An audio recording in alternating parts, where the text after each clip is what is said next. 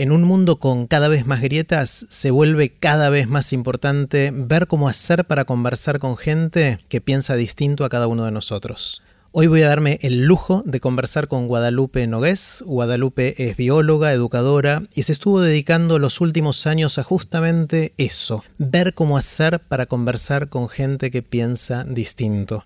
Antes de dejarlos con Guadalupe, les cuento qué es todo esto.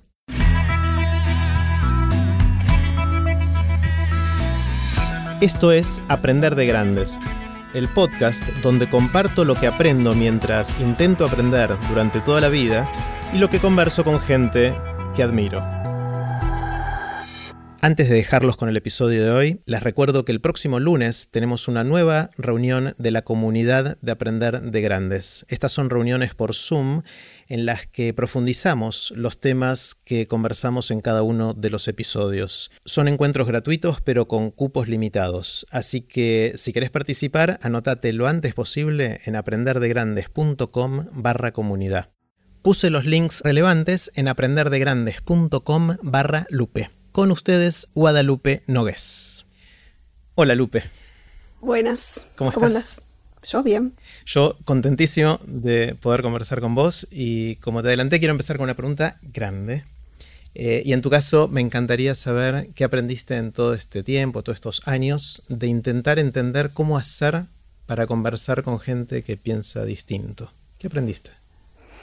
Em, fue un camino largo, digamos, y antes del, cómo conversar, a mí, lo, lo, que a mí me pasó fue que tuve que, entender muy bien por qué deberíamos conversar con alguien que piensa distinto. Y cuando pasó eso, dije, ok, conversar con alguien distinto es súper incómodo.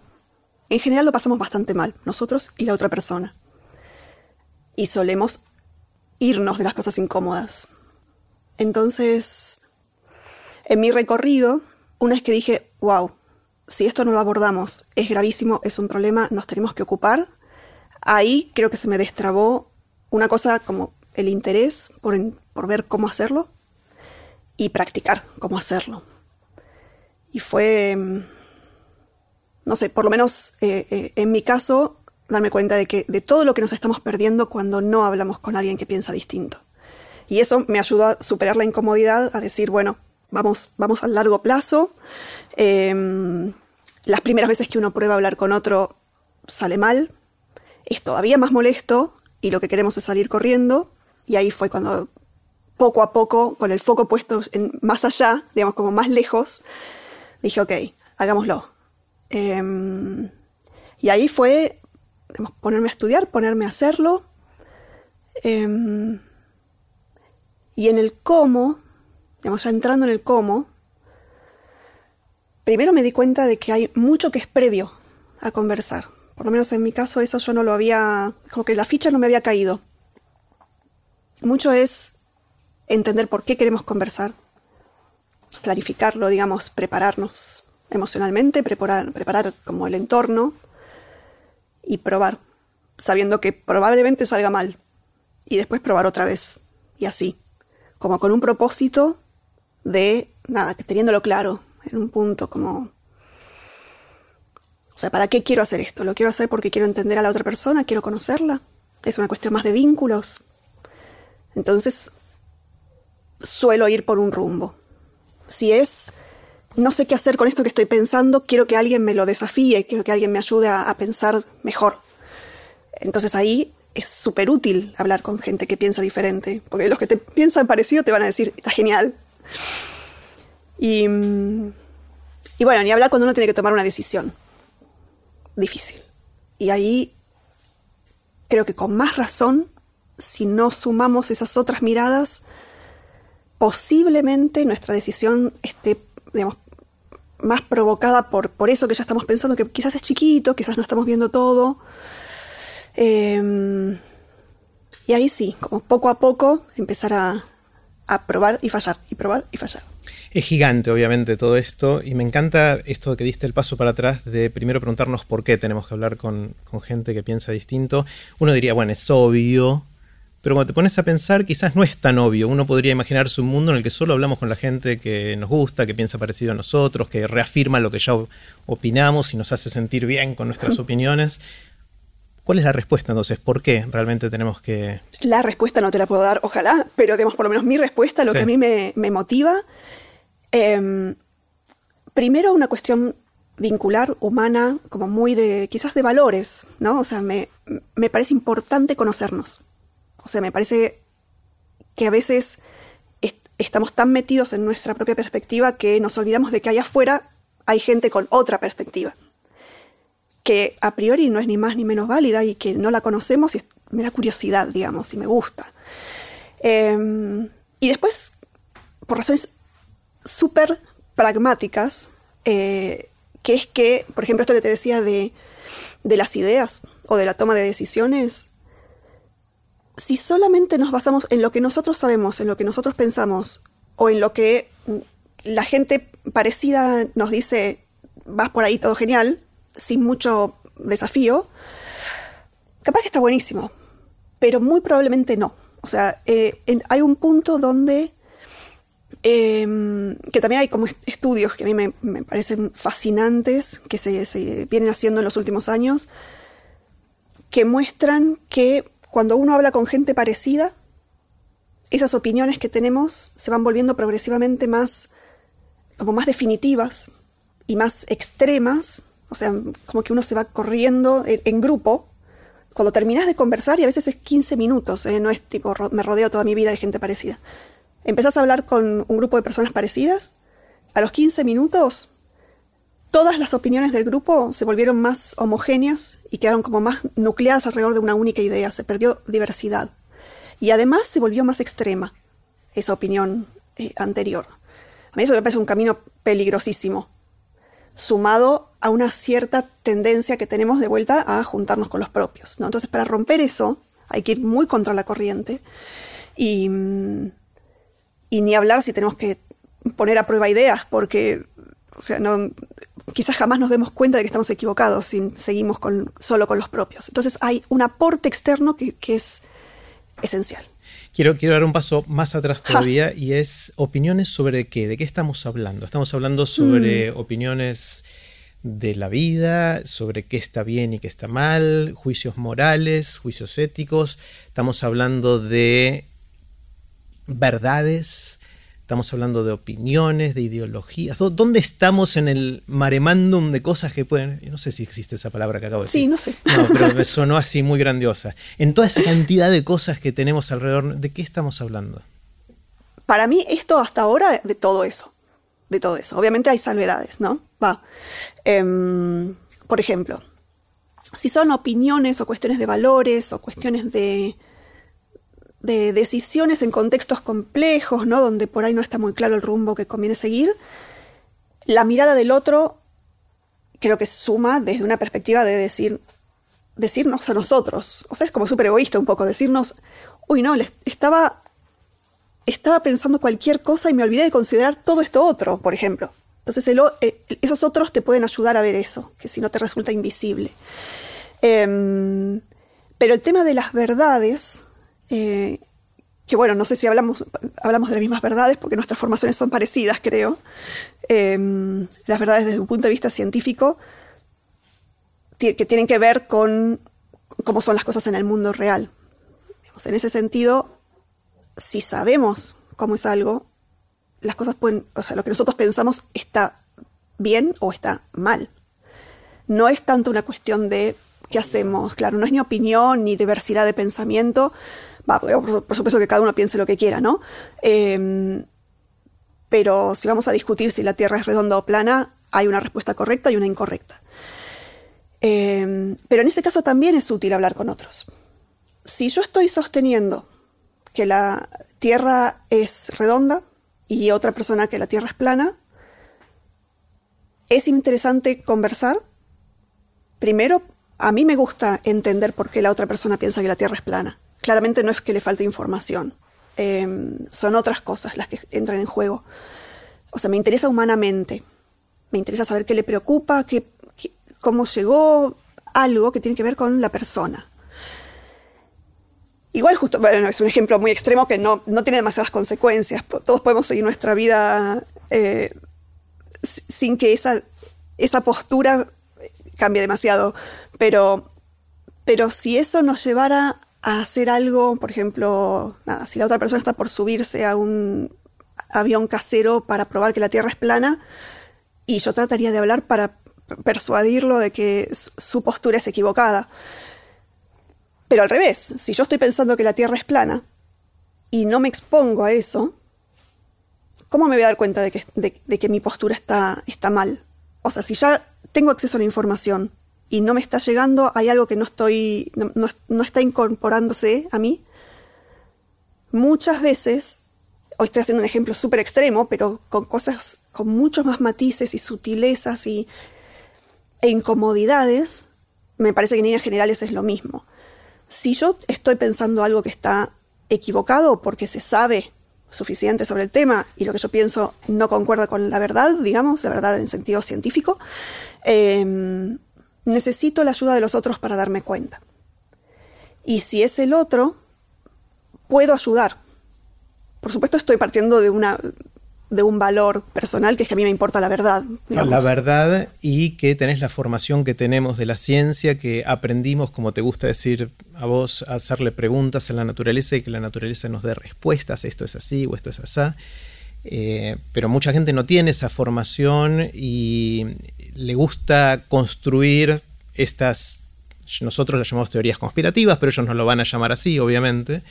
Y ellos están convencidos de sus verdades, ¿no? Y, con un paradigma distinto, una educación distinta a la que tuvimos nosotros, ellos no creen que están errados y que tienen que ser convencidos de que la verdad es otra cosa. No, por supuesto. Igual, ¿sabes que ni siquiera sé si tiene que ver con nuestra formación?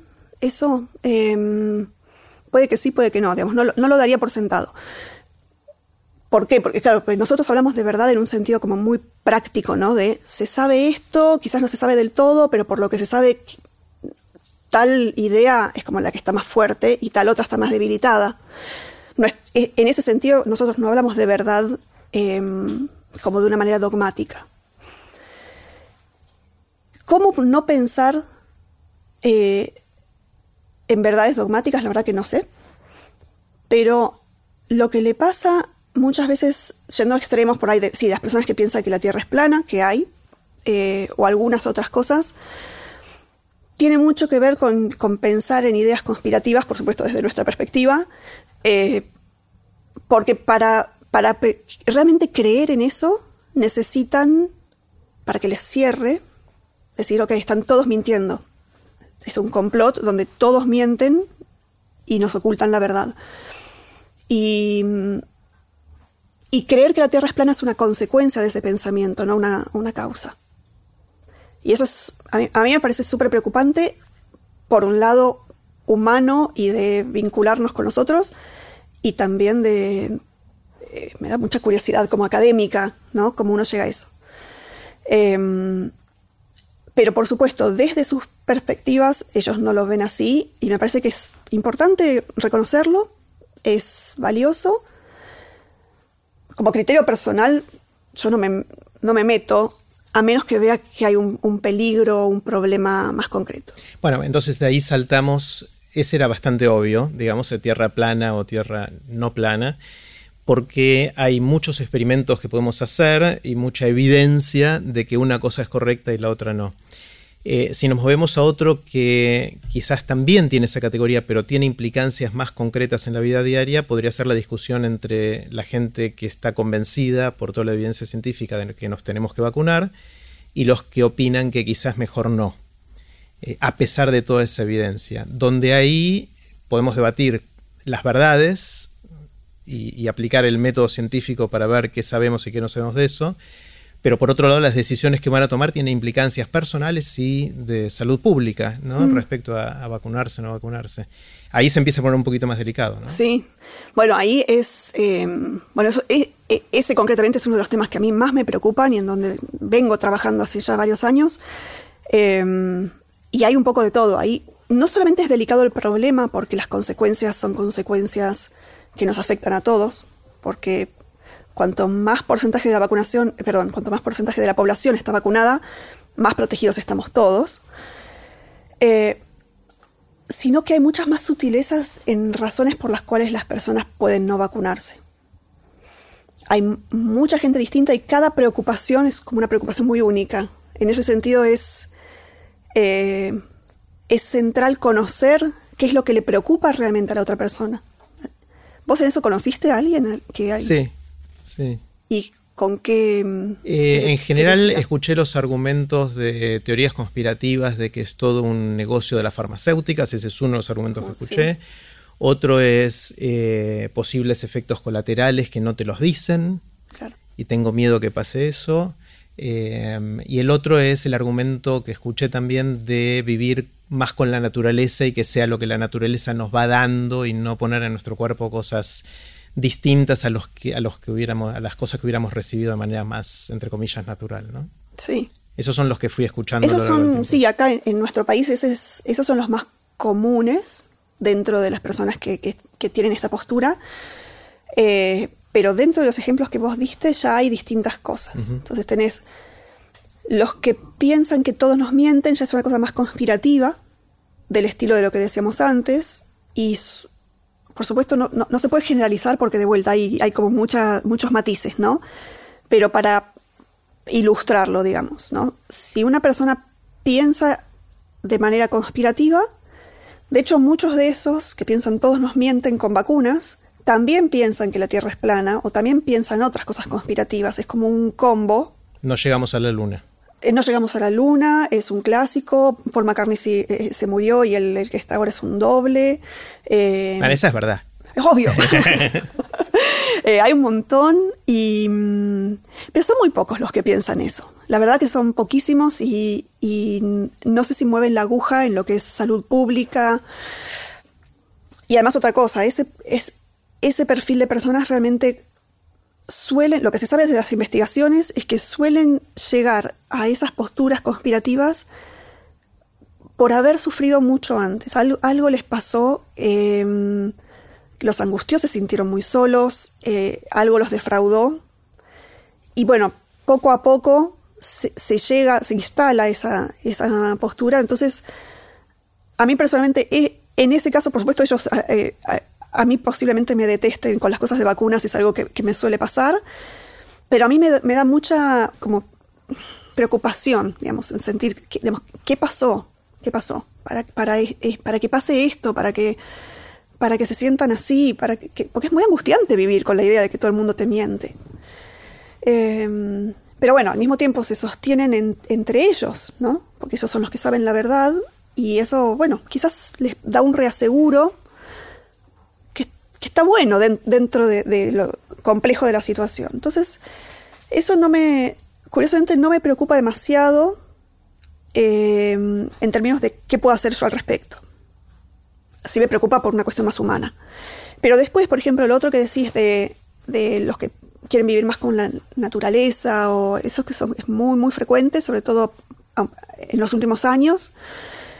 Eh, y, es una postura bastante más mayoritaria. Y ellos no, tienen mucha cosa conspirativa, de hecho es una cuestión de valores propios, una manera de vivir, de mirar el mundo, digamos. Pero esas personas no es que tienen una oposición total a vacunarse. Tienen lo, que nosotros digamos, en este campo llamamos reticencia. Es como un tercer grupo, ¿no? Están como los que están a favor de las vacunas o neutros ante las vacunas. Digamos que si se les dice vacunate, van, se vacunan no, se les mueve un pelo. Los que están en contra, que desconfían, que todos nos mienten, que es lo que, los que decíamos recién. Pero este tercer grupo, el de los reticentes, primero, son bastantes más que los antivacunas verdaderos, bastantes más, tipo, es difícil estimarlo, pero hay investigaciones que hablan de proporciones de 3 a 1 hasta 10 a 1. Pero lo que tiene de, bueno este grupo, en términos de salud pública, es que si uno habla con ellos de una manera muy especial, eh, es posible que cambien de actitud o que no cambien de actitud, pero digan, está bien, me vacuno. Y eso es ellos más protegidos y todos juntos más protegidos. Entonces ahí hay, eh, bueno, toda una manera de comunicarse que, es diferente, pero bueno, sí, ahí en, en, este ejemplo sí sería, digamos, algunos de nosotros sosteniendo la postura basada en todo lo que se sabe de, la ciencia, de, que las vacunas funcionan, de que, de que son seguras. Por supuesto, no totalmente seguras, hay efectos adversos, eso es, muy inevitable. Eh, pero de, hecho, un argumento que usan mucho de los antivacunas en algún lugar de ese espectro entre los reticentes y los más a ultranza. Eh, yo conozco a alguien que se vacunó, le hizo mal la vacuna y mm. tuvo efectos colaterales fuertes o se murió por la vacuna, cosa que puede pasar también. Pero es mucho más probable que te mueras si no te pones la vacuna. Eso es lo que no ven ellos, pero en las estadísticas, se olvidan de las estadísticas cuando les pasa a ellos o a un familiar. Sí, sí. Sí, igual ahí, bueno, eso es mm, seguramente reticencia. Y no es que se olvidan de las estadísticas, ahí yo diría, bueno, justo en el tema de vacunas, vos y yo tenemos una postura muy clara. Em, pero yo no descartaría que nos esté pasando en otro eje, por ejemplo. Yo siento que a mí me puede estar pasando eso en otro eje y que quizás no lo estoy viendo. O sea, no, no, si me pasa no lo estoy viendo, porque si no, en este momento lo estaría diciendo. Em, pero es muy difícil para, los seres humanos, por cómo pensamos, ver eso que está invisible, digamos, que está oculto, que está tapadito. O sea, uno dice, por ejemplo, es una preocupación muy genuina. Los efectos adversos existen en medicina con cualquier cosa. Para decidir si uno va adelante con eso, lo que se hace es balancear riesgos y beneficios. A nivel individual, a nivel eh, general, social, que no siempre van alineados, o sea, es súper, súper complejo.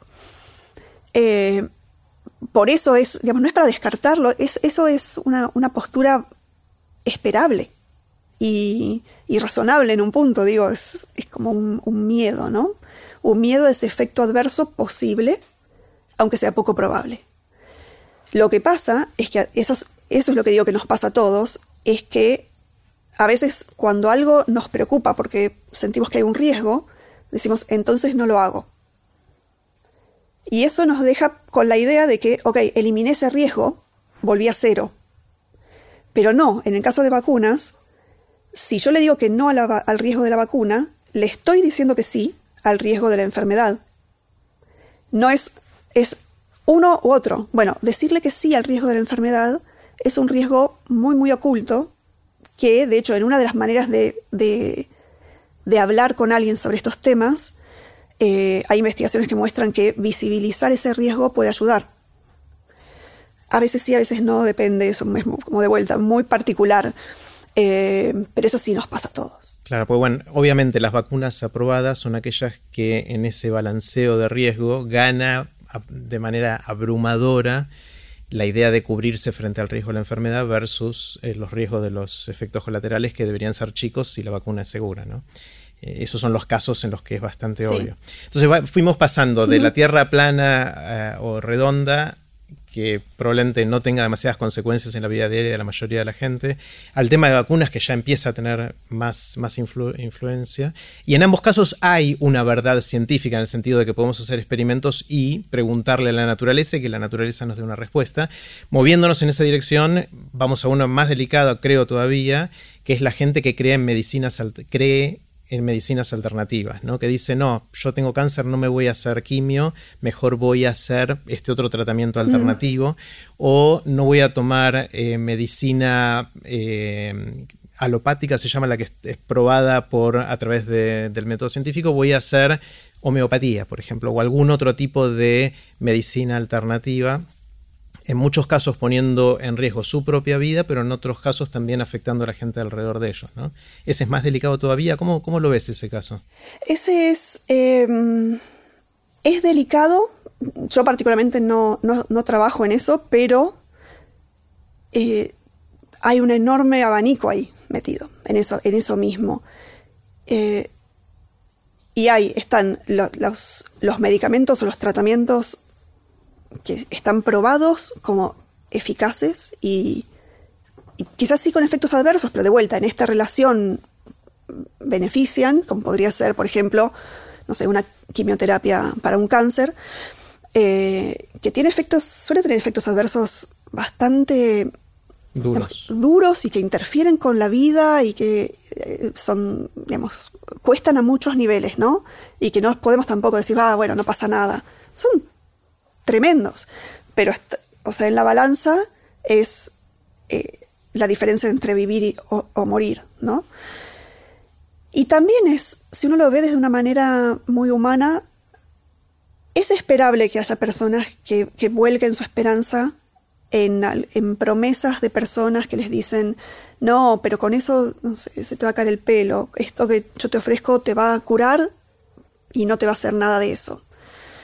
Eh, a mí me parece que hace falta mucho, mucho más amor con esas, eh, personas. Y del que suele haber, ¿no? Sobre todo en la opinión pública o cosas por el estilo. Pero también es muy diferente, creo, y esto es una opinión personal mía, si la persona está reemplazando la terapia tradicional probada por poner la esperanza en estos tratamientos y entonces es riesgoso, es muy, es muy peligroso, eh, o si está complementando. Hay algunos que complementan. Y como la mayor parte de estos otros tratamientos alternativos no suelen hacer, o sea, no funcionan, pero tampoco suelen hacer daño, hay, hay casos en los que sí, personalmente... No te no, preocupa tanto. A mí no me preocupa tanto, eh, porque mientras no deje el tratamiento tradicional... Claro, si complementa está bien. Si complementa, o sea, no, no, no, soy médica, digamos, por supuesto no puedo juzgarlo desde esa perspectiva, pero a nivel más personal, de haber visto algunas situaciones, si a la persona que está atravesando una situación tan difícil a nivel personal, eso la ayuda, se siente más confiada, se siente más acompañada y no le perjudica. Ah, de hecho, hasta ella. puede ser que le mejore las probabilidades de curarse por el efecto placebo de hacerlo, ¿no? Puede que sí. Ahí ya no, no me animo mucho porque eso creo que es más de la medicina claro, y no, sí, no sí. es mi campo, pero, pero mm, a nivel muy, muy humano digamos, uno, uno, ve gente que, que hace eso y, y, lo, y, los ayuda a transitar eh, una etapa que es muy difícil para ellos, para sus seres queridos, es todo, ¿no? También. Mm. Eh, así que en ese sentido me parece que es más que, digamos, que hay que ver caso por caso. Claro, sí, sí. Bueno, hasta acá, Lupe, vimos casos en los cuales hay una respuesta correcta, en el sentido de que hay cierta verdad, o aunque sea una verdad provisoria de la ciencia respecto a cómo funciona el mundo. Pero se, la cuestión se pone un poquito más compleja, creo, más resbaladiza, cuando vamos a cuestiones de opiniones, de moral, de ética, aborto sí o no. Por ejemplo, ¿no? que es un tema eh, difícil, porque ahí no hay respuestas correctas, hay opiniones seguramente porque hay que poner sobre la balanza un montón de cosas eh, y la sociedad está partida en dos, eh, no solo en nuestro país, en muchos lugares del mundo alrededor de eso, ¿no? ¿Cómo hacemos para tener esas conversaciones? Eh, esas conversaciones, aparte, lo que vos estás diciendo ni siquiera es, por lo menos, obviamente desde mi perspectiva, ¿no? No es una situación de solamente opiniones. Creo que cuando hay una verdad, verdad en el sentido científico y sabemos un tema, porque también hay temas que no sabemos, ¿no? Y ahí amaquémonos, porque uh -huh. eh, ¿cómo lo resolvemos? O cuando sabemos poco, claro. o cuando lo que sabemos va cambiando, digo, ¿no? Pero bueno, los ejemplos que dijimos hasta ahora son bastante claros. Cuando hay una verdad científica identificada, hay como ciertos códigos, podemos hacerlo como charlamos hasta ahora.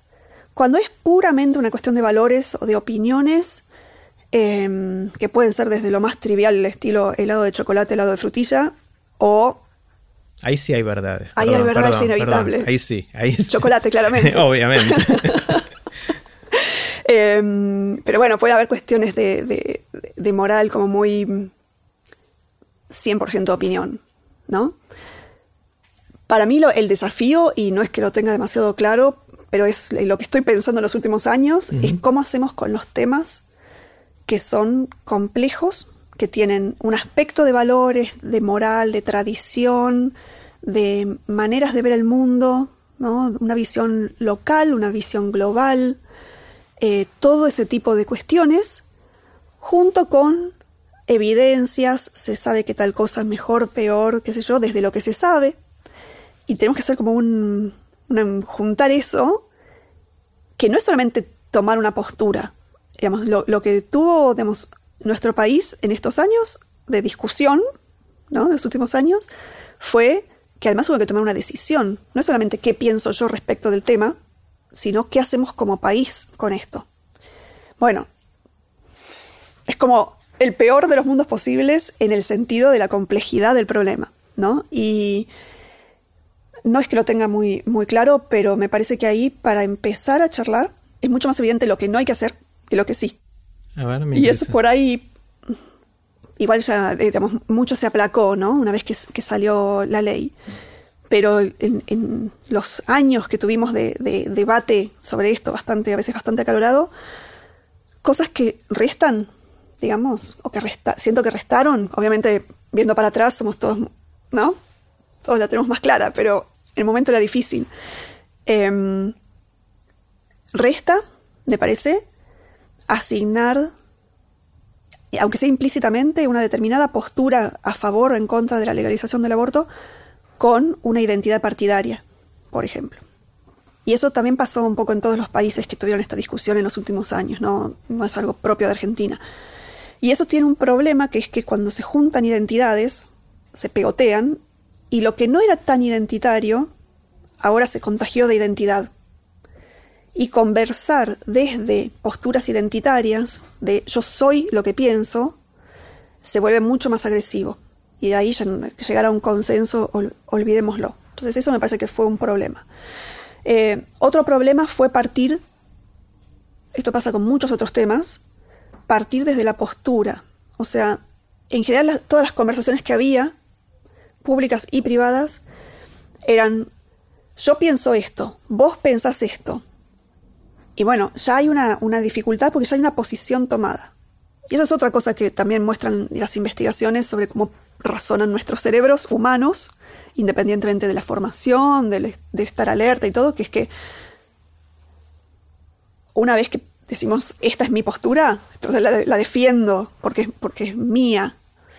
Y nos, eso, nos, nos casamos con la posición, ¿no? Entonces, una de las recomendaciones que se suele hacer para que eso no ocurra es postergar lo más posible adoptar una postura. Patearlo para adelante. Entonces, tener más etapa de no sé qué pienso.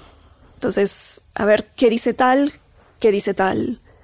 ¿Cuál es la perspectiva de esa otra persona que me parece rara entenderla? ¿Cuál es esta evidencia que trae estas otras personas? ¿Está buena? ¿Es completa? ¿La estamos entendiendo bien? ¿O hay alguna cosa, cosa como también que haya que, trabajar sobre el, lado de las evidencias, que no suelen ser claras? Cuanto más complejo el tema, más confusas son, ¿no? Em, pero bueno, si ya partimos desde una posición así tipo em- nos embanderamos, me parece que también el tema de los, de- de los pañuelos, acá se volvió también una especie de estandarte de mi postura, que por supuesto tiene una otra función, es la función de, de la militancia, de mostrar cuántos somos, de, de- de pelearlo políticamente, eh, que no me meto en eso porque tampoco es... Y de afiliación, ¿no? De reconocernos, yo soy celeste o yo soy verde, estoy a favor o estoy Sí. en contra. Y es, bueno, también es muy humano eso, ¿no? Sí. Como reconocernos desde, no nos conocemos personalmente, circulamos por la calle y nos miramos, compartimos pañuelo, nos miramos de una manera especial. Somos parte de la misma tribu. Somos la misma tribu y eso es, desde un punto de vista de cómo entendernos mejor como sociedad y, y incluir distintas posturas eh, en, en la toma de, digamos, en- de cons- digamos, en decidir consensos, en lograr consensos, es un problema. Desde un punt- punto de vista más por ahí biológico o evolutivo es bastante esperable. O sea, es lógico que queremos rodearnos de gente que piensan parecido a nosotros y que, y que sentimos que nos acompaña, que nos va a cuidar, que los vamos, nosotros los vamos a cuidar. Y sí. Entonces, todo es complejo. Igual la complejidad me parece sumamente atractiva desde un punto de vista más, eh, no sé, de académico, ponele, o de curiosidad. Pero al mismo tiempo estas son decisiones que hay que, que tomar. O sea, que tenemos sociedades, en- ahora es, fue aborto, en algún momento será eutanasia, serán un montón de otros temas que están ahí picando, eh, que distintos países los están resolviendo de distinta manera o los patean para adelante, ¿no?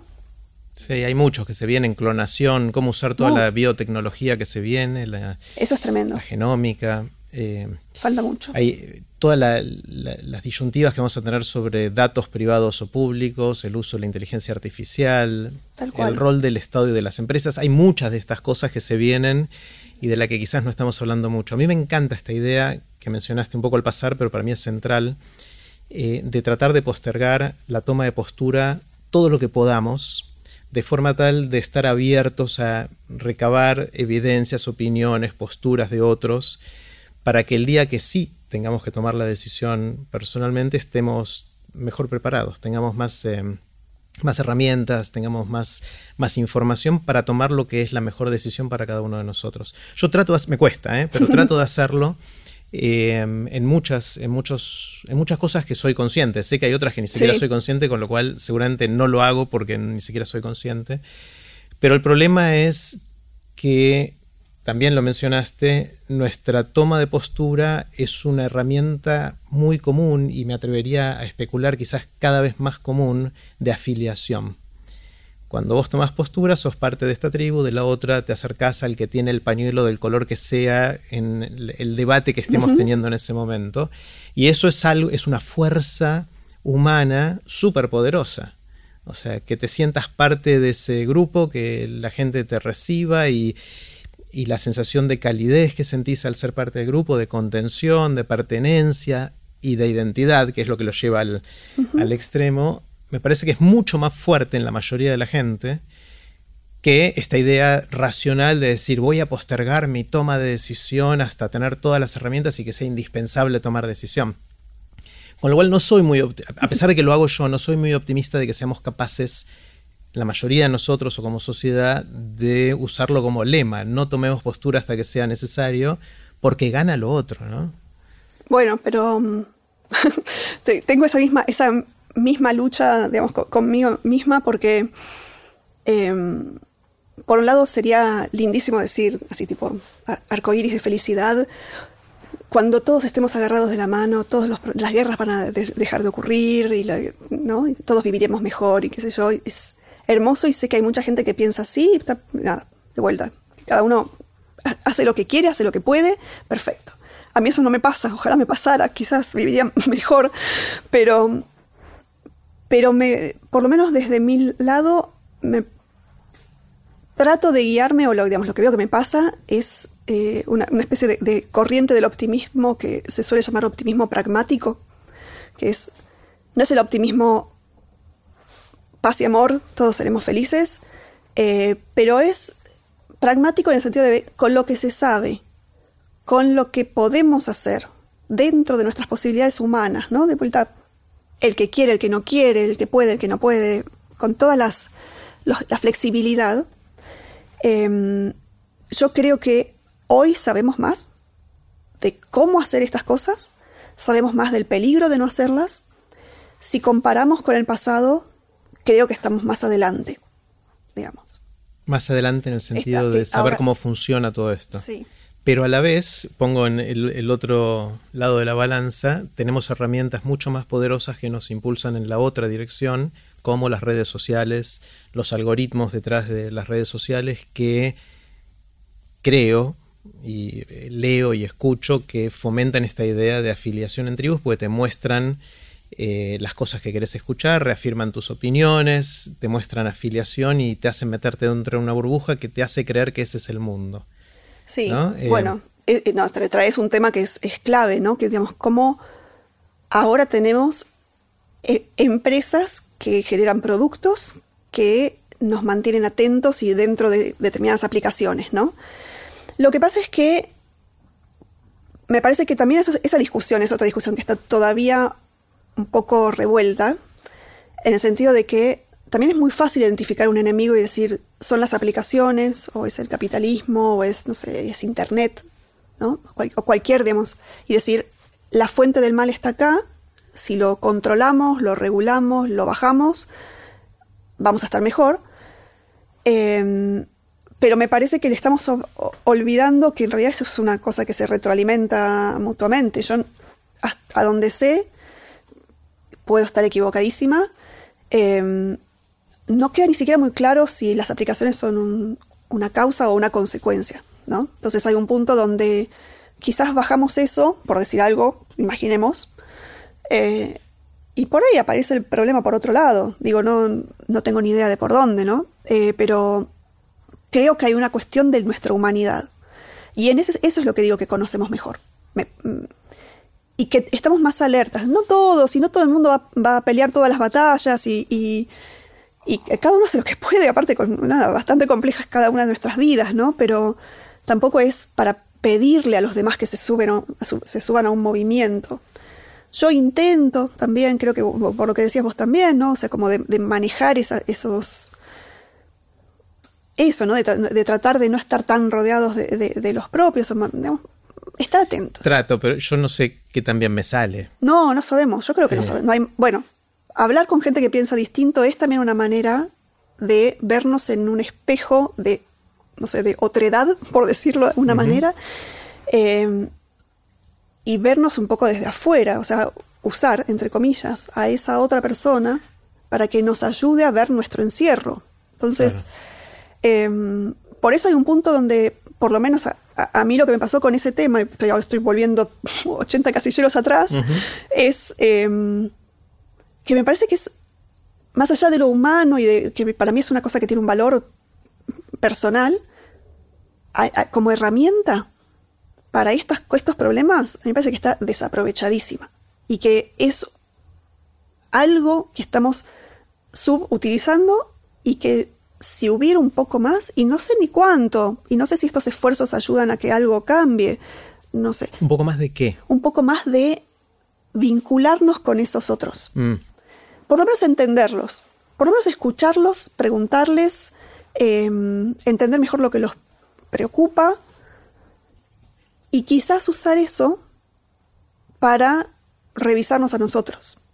Más allá de que nuestro, es un, posible propósito de la conversación, no tanto el otro, sino que el otro nos ayude con nosotros mismos. Está buenísimo. Me, eh, acordé de una parte de tu charla en TDX Río de la Plata, donde si mal no recuerdo decís que una de tus primeras frustraciones fue de no poder convencer con argumentos lógicos, entonces dijiste, vamos a la educación, ahí también se complicó y pasaste a la comunicación o algo así. Creo que fue una secuencia de ese estilo. Y me pregunto, con esto que decís, si no hay un rol en el sistema educativo formal para chicos en escuela primaria, secundaria, de generar esas conversaciones con, entre gente que opine distinto sobre temas, que tenga distintas posturas frente a lo que sea. Eh, y ejercitarlo, ¿no? Porque es algo que es difícil de hacer. Al principio decías, bueno, tenemos que prepararnos, tenemos que ir con la mente abierta, tenemos que tener claro cuáles son nuestros objetivos en ese intercambio. No sabemos, no tenemos la gimnasia de hacer eso. Eh, y quizás sea una habilidad de desarrollar en, la escuela, ¿no? ¿O no? Puede que sí. Eh, no sé, las cosas que se suelen hacer, sobre todo con, digamos, chicos o adolescentes en, en, otros países, en nuestro país, esto no está muy en agenda por lo menos por ahora, eh, tiene más que ver con actividades o propuestas extracurriculares. Yo no lo vi incluido en lo que es educación formal. Eh, me da curiosidad eso, me parece que no, soy muy, pero mi patita docente, ¿no? Tengo una especie de, igual yo también lo hago, ¿no? Pero digamos, cuando como docente escucho opiniones de, personas que no, son docentes, no están en el aula, no conocen las, sutilezas y cuestiones desde cumplir con un programa, desde cautivar la atención de los pibes, desde eh, tener una institución a la que uno pertenece, un montón de cosas, ¿no? Que dicen, hay que poner tal tema obligatorio en la escuela, ¿no? Y si seguimos sumando la lista de temas obligatorios que hay que poner, no sé, para empezar, yo a esas personas tiendo a decirles, decime qué saco. Decime qué de lo que ya hay sacamos para poner eso que vos querés poner. Bueno, hay muchas cosas. O sea, en matemática, por ejemplo, esa es una discusión que hace mucho tenemos con amigos, de decir, hay un montón de temas de la, resolución de la cuadrática. menos b, más menos, raíz con... Ya ni me acuerdo. no, 2b más... Bueno, ya no... Dividido 4 hace... sí, y había una raíz cuadrada en algún lugar. Bueno, eso es algo que aprendemos todos en la primaria o en la secundaria, no usamos jamás en nuestras vidas. Eh, está bien, te desarrolla la capacidad de razonamiento, ni siquiera, porque nunca nos muestran de dónde sale esa fórmula, te dicen esta es la fórmula. ¿Qué pasa si en vez de eso hiciéramos más probabilidad estadística? que dentro de la matemática es algo que tenemos que usar todos los días para entender si vacunarnos o no. Puede ser. Eh, em, eh, tengo un problema que en este momento me estoy como partiendo en dos, porque por un lado voy con lo tuyo, con tu argumento y digo totalmente, y de hecho lo que es probabilidad y estadística, yo que soy profe de biología, lo uso, lo necesitaría que mis alumnos lo tuvieran un poquito más firme porque justamente hay probabilidades, hay riesgos, hay cosas que está bueno eh, que vean que son cuantificables, que son medibles, que podemos tener incertidumbre en algo, pero más o menos va por acá. Eh, así que desde ese lado digo, sí. Desde otro lado digo, ok, pausa, pausa, freno. Hay especialistas en didáctica de la matemática, hay mucha gente que trabaja en generar los, programas. Intuyo que algún razonamiento detrás de, por qué algunas cosas sí y otras no hay, desconozco. Entonces ahí me, como que me repliego y digo, no sé, por lo menos les preguntaría a ellos. No, no, hay que preguntarles y hay que generar ese debate. Yo creo que muchas veces las cosas se hacen porque siempre se hicieron así. Y entonces intuyo que sí habrá argumentos, pero también intuyo que hay oportunidades de mejora, diciendo, me parece que esto es igual de útil en desarrollar la capacidad de razonamiento y habilidades blandas y saber hacer y todo eso, pero al mismo tiempo es útil como contenido para la vida, para tener eh, gente con más capacidad de enfrentar la complejidad del mundo en que vivimos. Eh, para mí el ejemplo de probabilidad estadística versus resolver ecuaciones cuadráticas o esas cosas, eh, me parece que es, es, casi obvio, que es mucho más útil y es igualmente de... Sospecho que es igualmente de bueno para desarrollar nuestra capacidad de razonamiento y esas cosas. Puede ser. Eh, pero alguna vez escuché a un, a un educador, un docente que dice que la única el único uso que le damos a la cuadrática, solo alguna gente la usa y la que la usa son maestros y la usan para enseñársela a la siguiente generación. Eh, es como un secreto que se va pasando de generación en generación.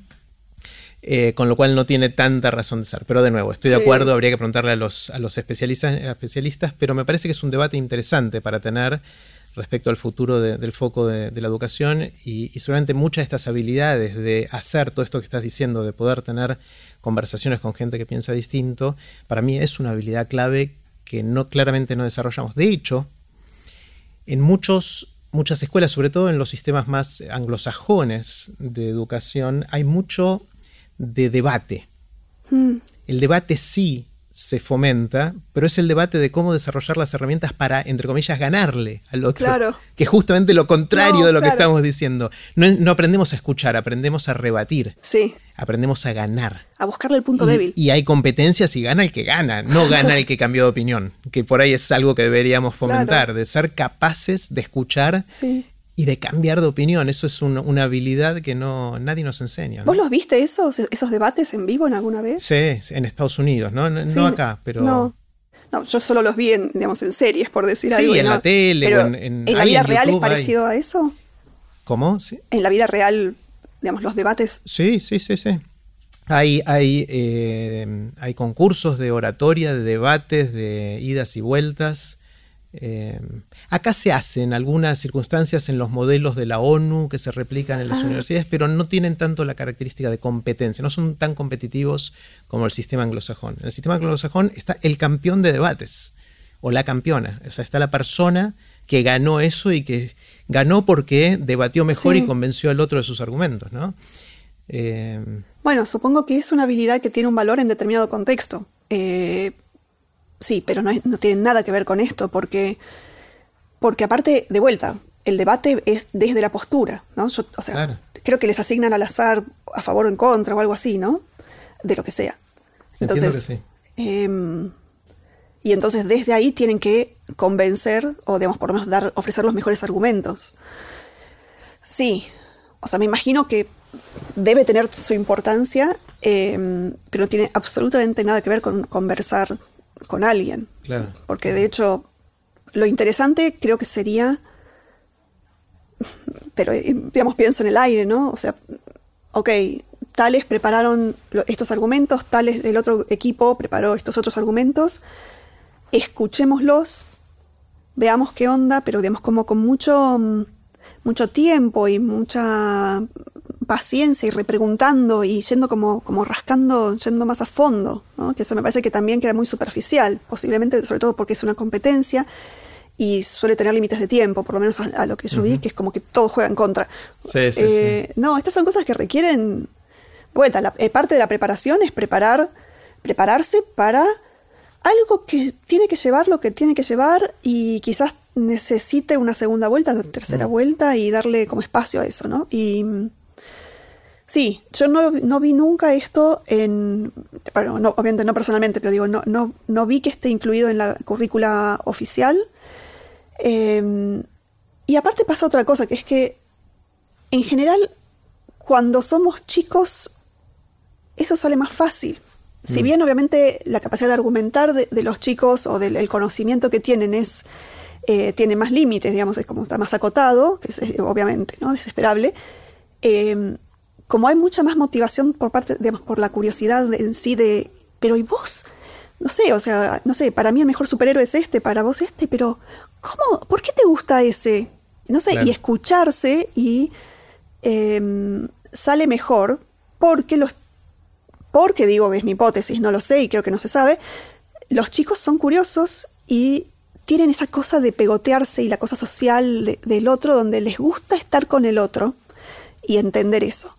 Lo que pasa es que después, bueno, nos vamos rigidizando o nos sentimos más amenazados. Quizás los chicos todavía no tienen tan asociados sus posturas a su identidad también, que era lo que decías antes, y eso les da un poquito más de flexibilidad, porque no está en juego quién soy, sino una opinión que tengo sobre un tema que es algo más, más fácil de cambiar. ¿no? Bueno, es que esa es una de las hipótesis que se trabajan para, digamos, en cómo pelear lo identitario, digamos, o cómo contrarrestarlo, o mitigarlo, ¿viste? Porque ya uno va como diciendo, no es resolver, es bajar un cambio. Em, es fomentar la curiosidad como de las herramientas mm, posibles. Me encanta. Si logras fomentar, que no es solamente fomentar la curiosidad en el sentido de te, quiero enseñar a ser curioso, sino quizás es, alcanza con armar un entorno que propicie la curiosidad, que no penalice una pregunta tonta. No hay preguntas tontas. Eh, que eso lo decimos siempre de la boca para afuera, porque adentro, ah, adentro tenemos re miedo de. Bueno, eso es lo que es el currículo, currículo oculto. También se, se conoce mucho desde, desde la educación, que es una cosa de lo que decimos, ni hablar los docentes, los padres, la sociedad, todos. Todo. No pasa nada con equivocarte. Equivocarte porque aprendemos con las equivocaciones.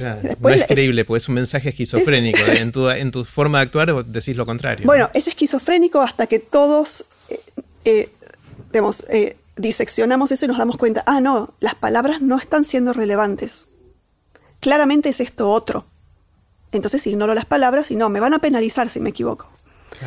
Em, y bueno, eso ya empieza a pasar en la escuela secundaria, es una progresión, ¿no? Pero, mm.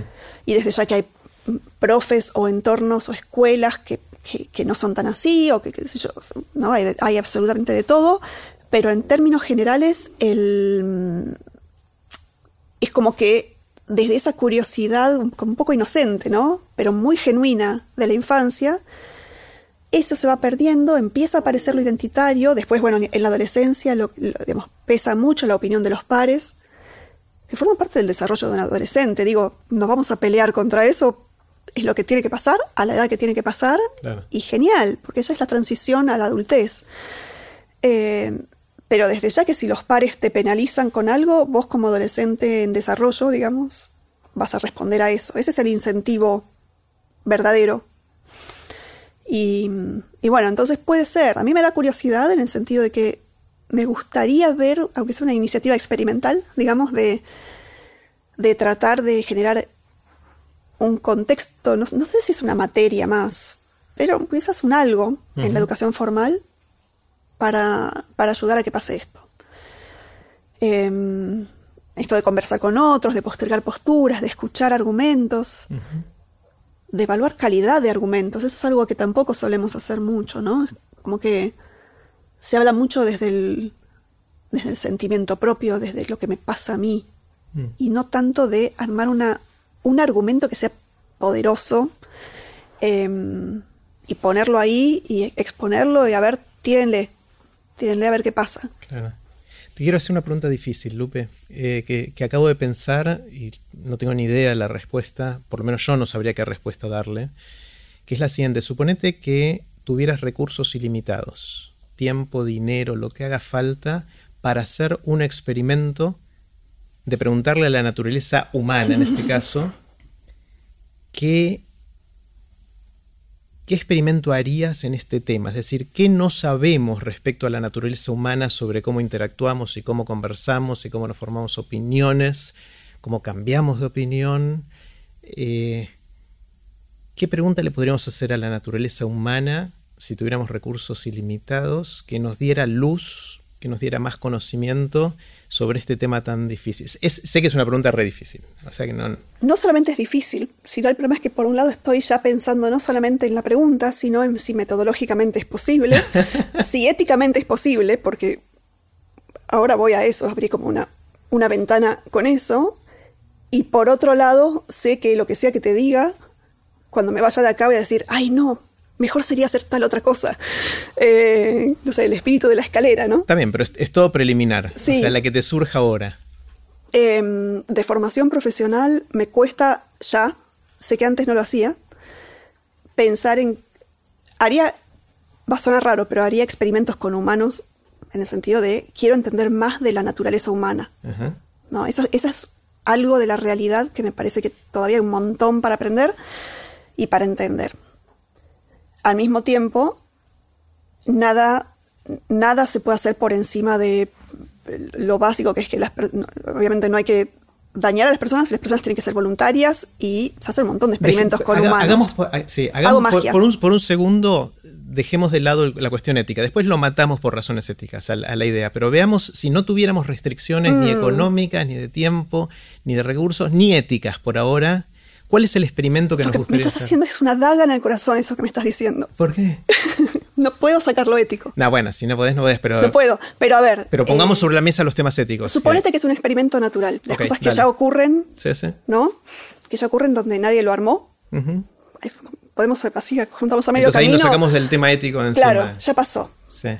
Eh, ponele que tengo una sociedad en una isla remota que no estuvo en contacto con las civilizaciones, mantiene su cultura, sus tradiciones, y tengo otra isla con otra sociedad, bla, bla, bla, bla, bla, bla, y quiero ver, me interesa saber, identificar qué factores podrían ser los que hagan que, por ejemplo, una de esas sociedades sea más colaborativa, eh, que, vea, que se vea de una manera comunitaria, pero sin aniquilar diferencias individuales, digamos, ¿no? Eh, por supuesto, parto de un sesgo propio, que es que me parece que una sociedad así creo que funcionaría mejor.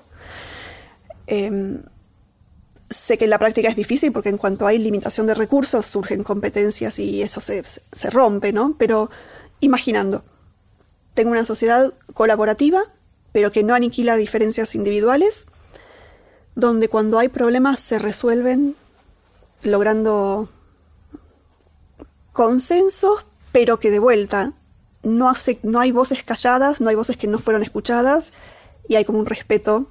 Y tengo otra sociedad que no, que podría ser cualquier otra cosa que no sea eso. Em, trataría de entender qué diferencias podrían em, estar provocando esa consecuencia. No para replicarlas, quizás solo para entenderlas. Em, Está buenísimo. O sea, en cierta manera tenemos algo así, ¿no? Porque hay culturas más colaborativas que otras, más colectivistas. Em, o sea, si vos comparás eh, en un extremo quizás Japón y en el otro Estados Unidos, eh, y esto lo conversamos mucho con, con Ana Kazumishtal, mm. eh, que ella cuando describe la, cultura japonesa, describe una cultura donde el bien común suele estar por arriba del bien individual o del, del beneficio individual Em, de hecho, es una cultura en la cual si vos vas a muchas ciudades en, Japón, ves que el exterior está más cuidado que el interior muchas veces. Porque la gente estaría avergonzada de tener un lugar compartido que no sea lo más perfecto que pueda ser, pero hacia, hacia su privacidad no le importa tanto. Eh, y son sociedades que reaccionan a situaciones extremas como una pandemia de una manera muy distinta a cómo reaccionaron eh, culturas más individualistas, como puede ser la de Estados Unidos, donde se privilegia la libertad individual por arriba del bien común. Eh, y, parece haber una tensión entre las dos. Obviamente vos decís, me gustaría tener una sociedad colectivista donde se escuchen a todos, se respeten a todos, pero hay en, los experimentos naturales que sí tenemos, suele haber una tensión donde es difícil de tener lo mejor de los, dos, de los dos mundos. Sí, por eso no me le animé a eso y sumado que la verdad desconozco mucho de cómo funcionan eh, esas otras culturas. Em, pero lo primero que me preguntaría, digamos, es cuánto espacio hay para el disenso dentro de esas sociedades reales que tenemos hoy. A mí esos son, bueno, pero son valores personales que tengo yo y que pueden no ser compartidos por otras personas, ¿no? Em, eso me preocuparía y la verdad que si me hacen elegir, no sé dónde me quedo. Em, a mí me parece que hay algo, porque de vuelta, pero vuelvo, ahora sí, retrocedo otra vez. Em, hay algo que me parece central de, esto de hablar con otros, que es promover quizás eh, el pluralismo, digamos, como de, vuelta es un valor personal, ¿no? Eh, porque el pluralismo es como ese reservorio de ideas a donde podemos acudir cuando algo hace ruido. Es, ok, capaz que es esta, postura minoritaria que estamos ignorando en los últimos 50 años, ahí estaba, no sé, algo, ¿no? La respuesta para algo, la solución para algo. Em, si estas sociedades de experimento natural actual son menos plurales, a mí me parecería un problema bastante serio, eh, aunque sean comunitarias. O sea, y la verdad que no sé si existe. Y no sé si la humanidad puede tener algo así, porque mm. también somos lo que somos, es lo, es lo que hay, como somos nuestra, nuestro recorrido evolutivo sumado a los poquísimos últimos tiempos, cultura, ¿no? Y cuestiones más, más de, sociedad, que por supuesto van un poquito por, por encima de nuestros instintos o manera de ser como animalitos, pero, pero en el fondo que tenemos atrás como animalitos es enorme y nuestros cerebros son fundamentalmente cerebros primates con un poquito más de complejidad. Con un par de upgrades, pero no muchos. No mucho, de base no. Entonces es, es un poco lo que hay, trabajemos con lo que hay. Eh, pero vos me hiciste una cosa de ficción, la cosa de ficción, yo quiero una isla que funcione así. Bueno, vamos a ver si podemos... Para ver, porque capaz que no está buena, capaz que la gente es infeliz. No sé, me da curiosidad. Ahora voy a volver yo unos casilleros para atrás con algo que me dijiste hace un rato y me quedó dando vueltas, con esto de que cada vez sabemos más sobre esto que me encanta, es, como una visión optimista respecto a nuestro entendimiento de estas cosas, que, está buenísimo, de, cómo funciona eh, nuestra mente y nuestro comportamiento alrededor de estos temas de, formarnos opinión, de, asociar nuestra opinión o no con nuestra identidad, con nuestra filiación, eh, sobre nuestra capacidad de cambiar de opinión, etc. Por un lado, y por otro lado veo un mundo donde cada vez hay más grietas, o por lo menos son más evidentes las grietas. No sé si hay más o no, quizás está estudiado, pero la percepción que todos tenemos, o por lo menos se habla más del tema, está más sobre, está más en la agenda de grietas de todo tipo y en lugares donde eh, históricamente no eran percibidos como tan agrietados.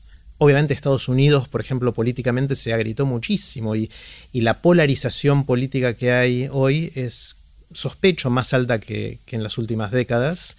Debe haber algún tipo de medición que... Pero intuitivamente uno lo ve y cree que es así. Entonces pareciera que por un lado sabemos más, pero por otro lado estamos yendo en la dirección contraria, ¿no? De, generar más alejamiento y menos pluralidad, por lo menos en los ambientes donde nos movemos cada uno de nosotros. ¿Qué, ¿Cómo compatibilizamos ese mundo? Eh, para empezar, de vuelta, ojalá tuviera la respuesta, porque creo que sería útil tenerla. Eh, pero coincido en que es un, es un tema, es un tema central. Em, lo de Estados Unidos es, interesante porque sí está medido y tienen, ellos tienen mucha también tradición de medir este tipo de cosas, con lo cual tenemos como una línea de tiempo con datos. Y para cualquiera de nosotros que es un poco obsesivo con las evidencias, eso es como, qué lindo tener datos. datos curados, datos limpios, con sus limitaciones, pero datos al fin. Eh, en lo que es polarización política en Estados Unidos, que fue una de las cosas que, yo más leí y traté de aprender para, para, entender esto de los fenómenos identitarios, es muy interesante que, por ahora no me acuerdo los, los años, ¿no? pero más o menos, supongamos que en los 60, em, si, si, vos estudiabas la postura de demócratas y de republicanos frente a determinados temas y los graficabas, digamos, tenías dos, dos curvas, pero donde las colas se cruzaban. Entonces vos podías tener eh, republicanos de acá y demócratas de acá que esencialmente estaban pensando lo mismo, pero su afiliación partidaria era distinta. Esas dos curvas hoy se corrieron las dos para los extremos eh, y desde ya perdimos la superposición de, las colas. Y se hicieron más puntiagudas. no tanto más puntiagudas, sino que se fueron muy al borde. Muy, muy. Entonces, no, hay, no hay solape. No hay, no hay solape y eh, se suma otra cosa. Eso, eso es lo que está pasando con la gente. ¿Por qué pasa? No sabemos. Pero por otro lado, cuando uno estudia, uno no, no digo, cuando ellos estudian los medios de comunicación tradicionales, cadenas de televisión, diarios, también se volvieron más partidarios. La filiación, a veces explícita, a veces implícita, pero bastante clara, es muy obvia. Hoy el New York Times publica cosas que habrían sido inconcebibles hace 30 años. Mm. O sea, pero con una pero una, postura muy antirrepublicana, no solamente anti-Trump, ahora eh, en particular, eh, con muchas cosas y bueno, y no sé, Fox News del otro lado, como una, un ejemplo de la postura más republicana quizás, simplificando un montón de ejes, porque de vuelta se vuelve todo como muy monocorde. ¿no? Entonces esa, hay una pérdida de pluralismo, pero además ese ecosistema informativo está resonando con una exigencia de los televidentes, digamos, de la audiencia. ¿no? la audiencia pide algo, pide medios que les digan lo que, que quieren lo que ya creen, claro que ahora es más extremo que antes. Los medios, que son empresas que de alguna manera tienen que sobrevivir en este contexto, se mueven a lo que le venden a su audiencia. Y con, lo cual, ahora tenemos, hay investigaciones muy interesantes, muy recientes, creo que salieron este, en las últimas dos semanas de Pew Research, donde dicen que el desacuerdo sobre hechos básicos entre demócratas y republicanos es tremendo. O sea, ni siquiera. no, estamos hablando de opiniones. Ni siquiera. Es sobre la interpretación de, hechos. ¿Esto pasó o no pasó? Wow. Es. Eh, bueno, miden esas cosas. A mí me encantaría tener esas mediciones de acá, pero no. De acá o de países más latinoamericanos, ¿no? Porque eh, son trayectorias y culturas muy diferentes y no podemos extrapolar. Pero como fenómeno me parece muy interesante porque tenemos. Porque no son solamente las personas, no son solamente los medios. Y desde ya, cuando metemos en esa sopa a las redes sociales como la manera que tenemos los ciudadanos de intervenir en el discurso público, ya se arma una cosa, es como el vortex. Claro. Em, entonces, por un lado, no es solamente la pérdida de, pluralismo, sino que muy posiblemente, es mi hipótesis, esas posturas que se están discutiendo fuertemente son ahora más extremas que antes, más em, reacias a ser discutidas, se plantan más firme y son más identitarias. Y cuando ya metes la identidad y yo soy esto, destrabar eso, por lo menos lo que se sabe de cómo desarmar una postura identitaria, que te decía, no se sabe mucho, parece que enfatizar la curiosidad puede ser un rumbo promisorio, pero en el fondo no sabemos cómo hacer. Eh, así que por un lado sí, eso es un camino, algo que está pasando. Ahora, mi duda es, ¿es eso lo que está pasando o es eso lo que está pasando públicamente? ¿Es eso lo que nos invade permanentemente? Pero quizás, bajando un poquito, no está pasando o no está todo tan mal.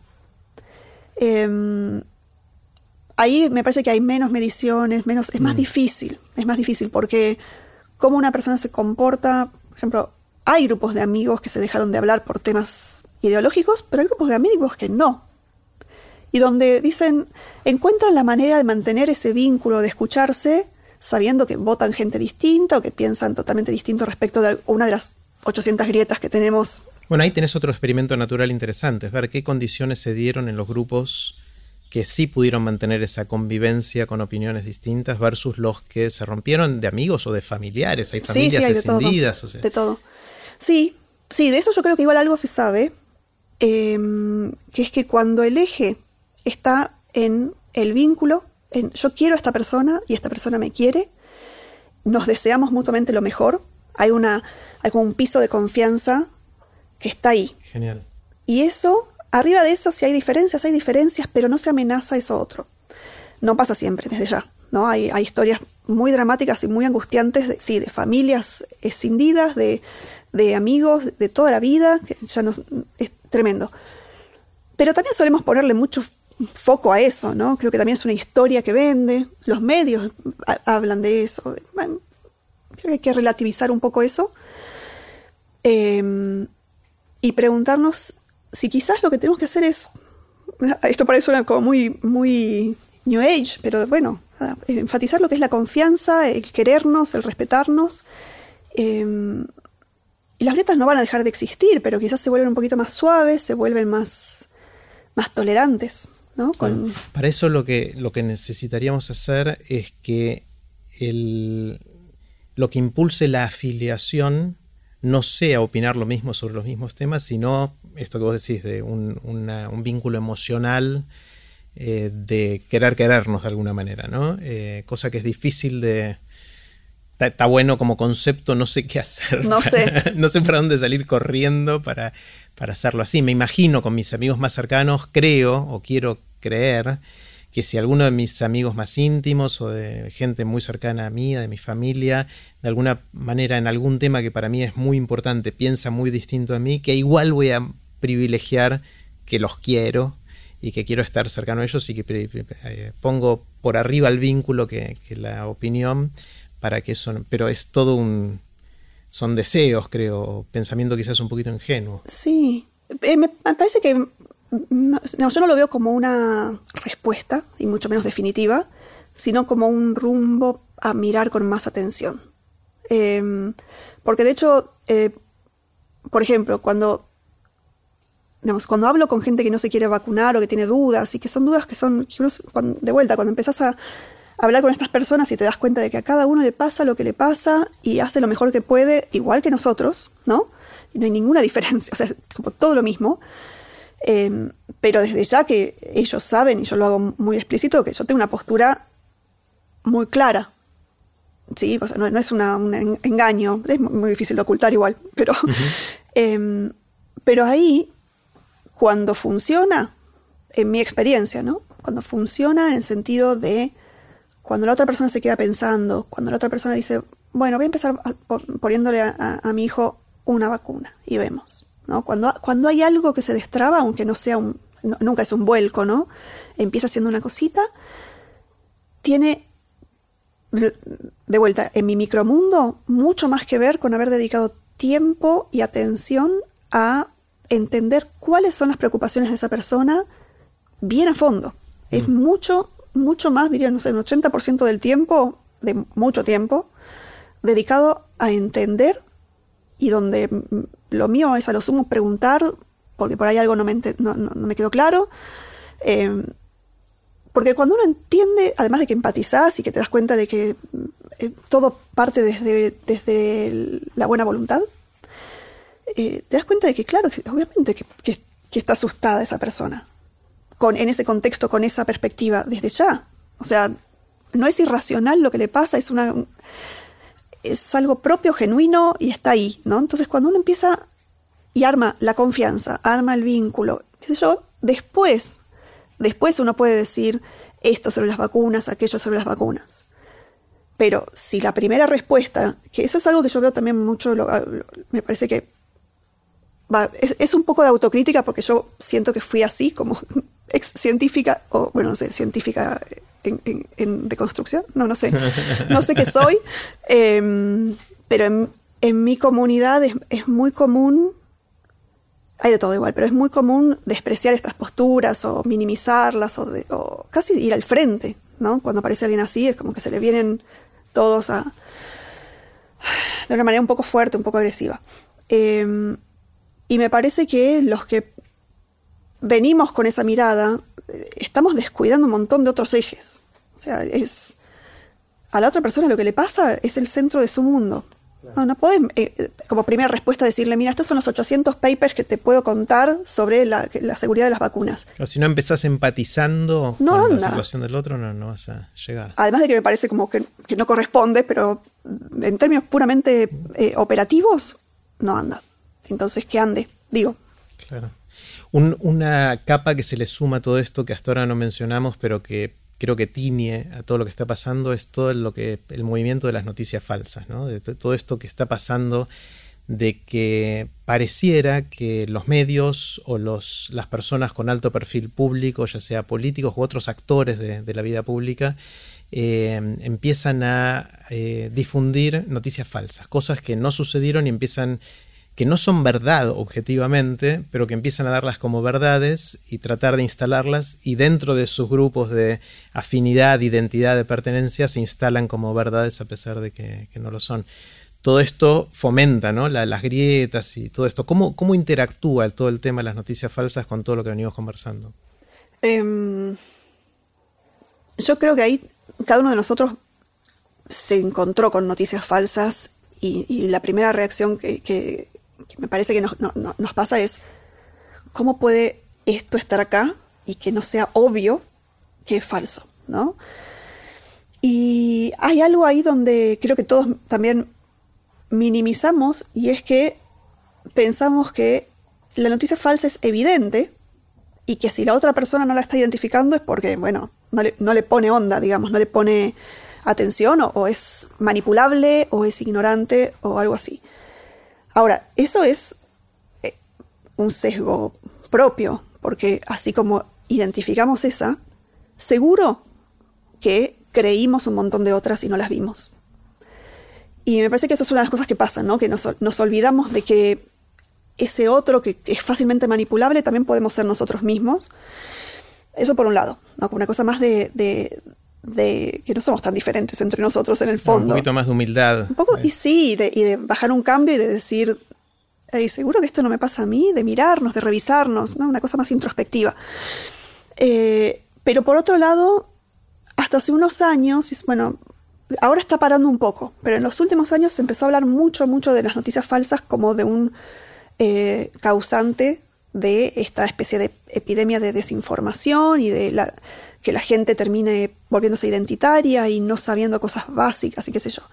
Ahora eh, está surgiendo, estas investigaciones a morir, o sea, se está estudiando muchísimo esto, desde un montón de, disciplinas distintas, ¿no? Ahora hay, como una corriente que está poniendo en duda eso. A mí me parece que es interesante quizás esperar un poco más a ver qué pasa, ¿no? Pero ahora hay una corriente que está diciendo hey, quizás las noticias falsas no son la causa, sino un síntoma de algo que está pasando. Es algo que, es, evidente, pero que en realidad es algo más lo que realmente está pasando. Y bueno, se manifiesta de esta manera, ¿no? Y es un poco sí lo vimos, eh, porque las noticias falsas hoy es un término que se suele usar para las cosas fabricadas como adrede, o por un medio de noticias, o por un político, o por un grupo que quiere instalar determinada idea, ¿no? Pero hay un montón de otras, pero una especie de, lodazal de, de, de, desinformación más de una manera amplia, ¿no? En el sentido de que, por ejemplo, hay, hay información que es correcta, pero que quizás es parcial. Eso es muy común. Quizás más común que las noticias falsas, donde, ok, pasó esto. Un medio agarra esta parte y se la cuenta a su audiencia, que espera esa parte, con esa mirada editorial. Otro medio agarra esta otra parte y lo cuenta. No son falsas las cosas. Son pero parciales. Al, pero al ser parciales, generan. Sesgos, ¿no? es, como de vuelta, es un ida, y vuelta, ¿no? Em, y después hay, no cosas parciales, sino evidencia tan compleja que según cómo la interpretas, y eso nos pasa en las ciencias eh, eh, exactas y naturales, digamos, de una manera tan, eh, bueno, más las naturales, em, nos pasa con experimentos irrelevantes, que, no mueven la identidad, a eso me refiero, no es que son irrelevantes. Eh, donde decís, ok, veo este resultado de mi experimento en el laboratorio y si lo interpreto bajo esta mirada, me dice esto, bajo esta otra me dice esto otro, mm, ¿qué hago? Bueno, si eso pasa así, cuando se trata de entender sociedades humanas, entender la complejidad de la política, de los hechos de, de día a día, es dificilísimo. Em, y después, bueno, sí, obviamente hay manipulación y todo, pero me parece que, que estaría bueno poner un poquito un, freno y mirar un poquito más ampliamente. Esperar también a que haya más investigación, porque sin. porque ¿qué pasa? Cuando uno ve el problema y lo analiza de determinada manera, sobre todo los, que son los problemas complejos, que se conocen como wicked problems, eh, que toda otra cosa que me parece fascinante. Según cómo yo lo describo, ya estoy sugiriendo una solución.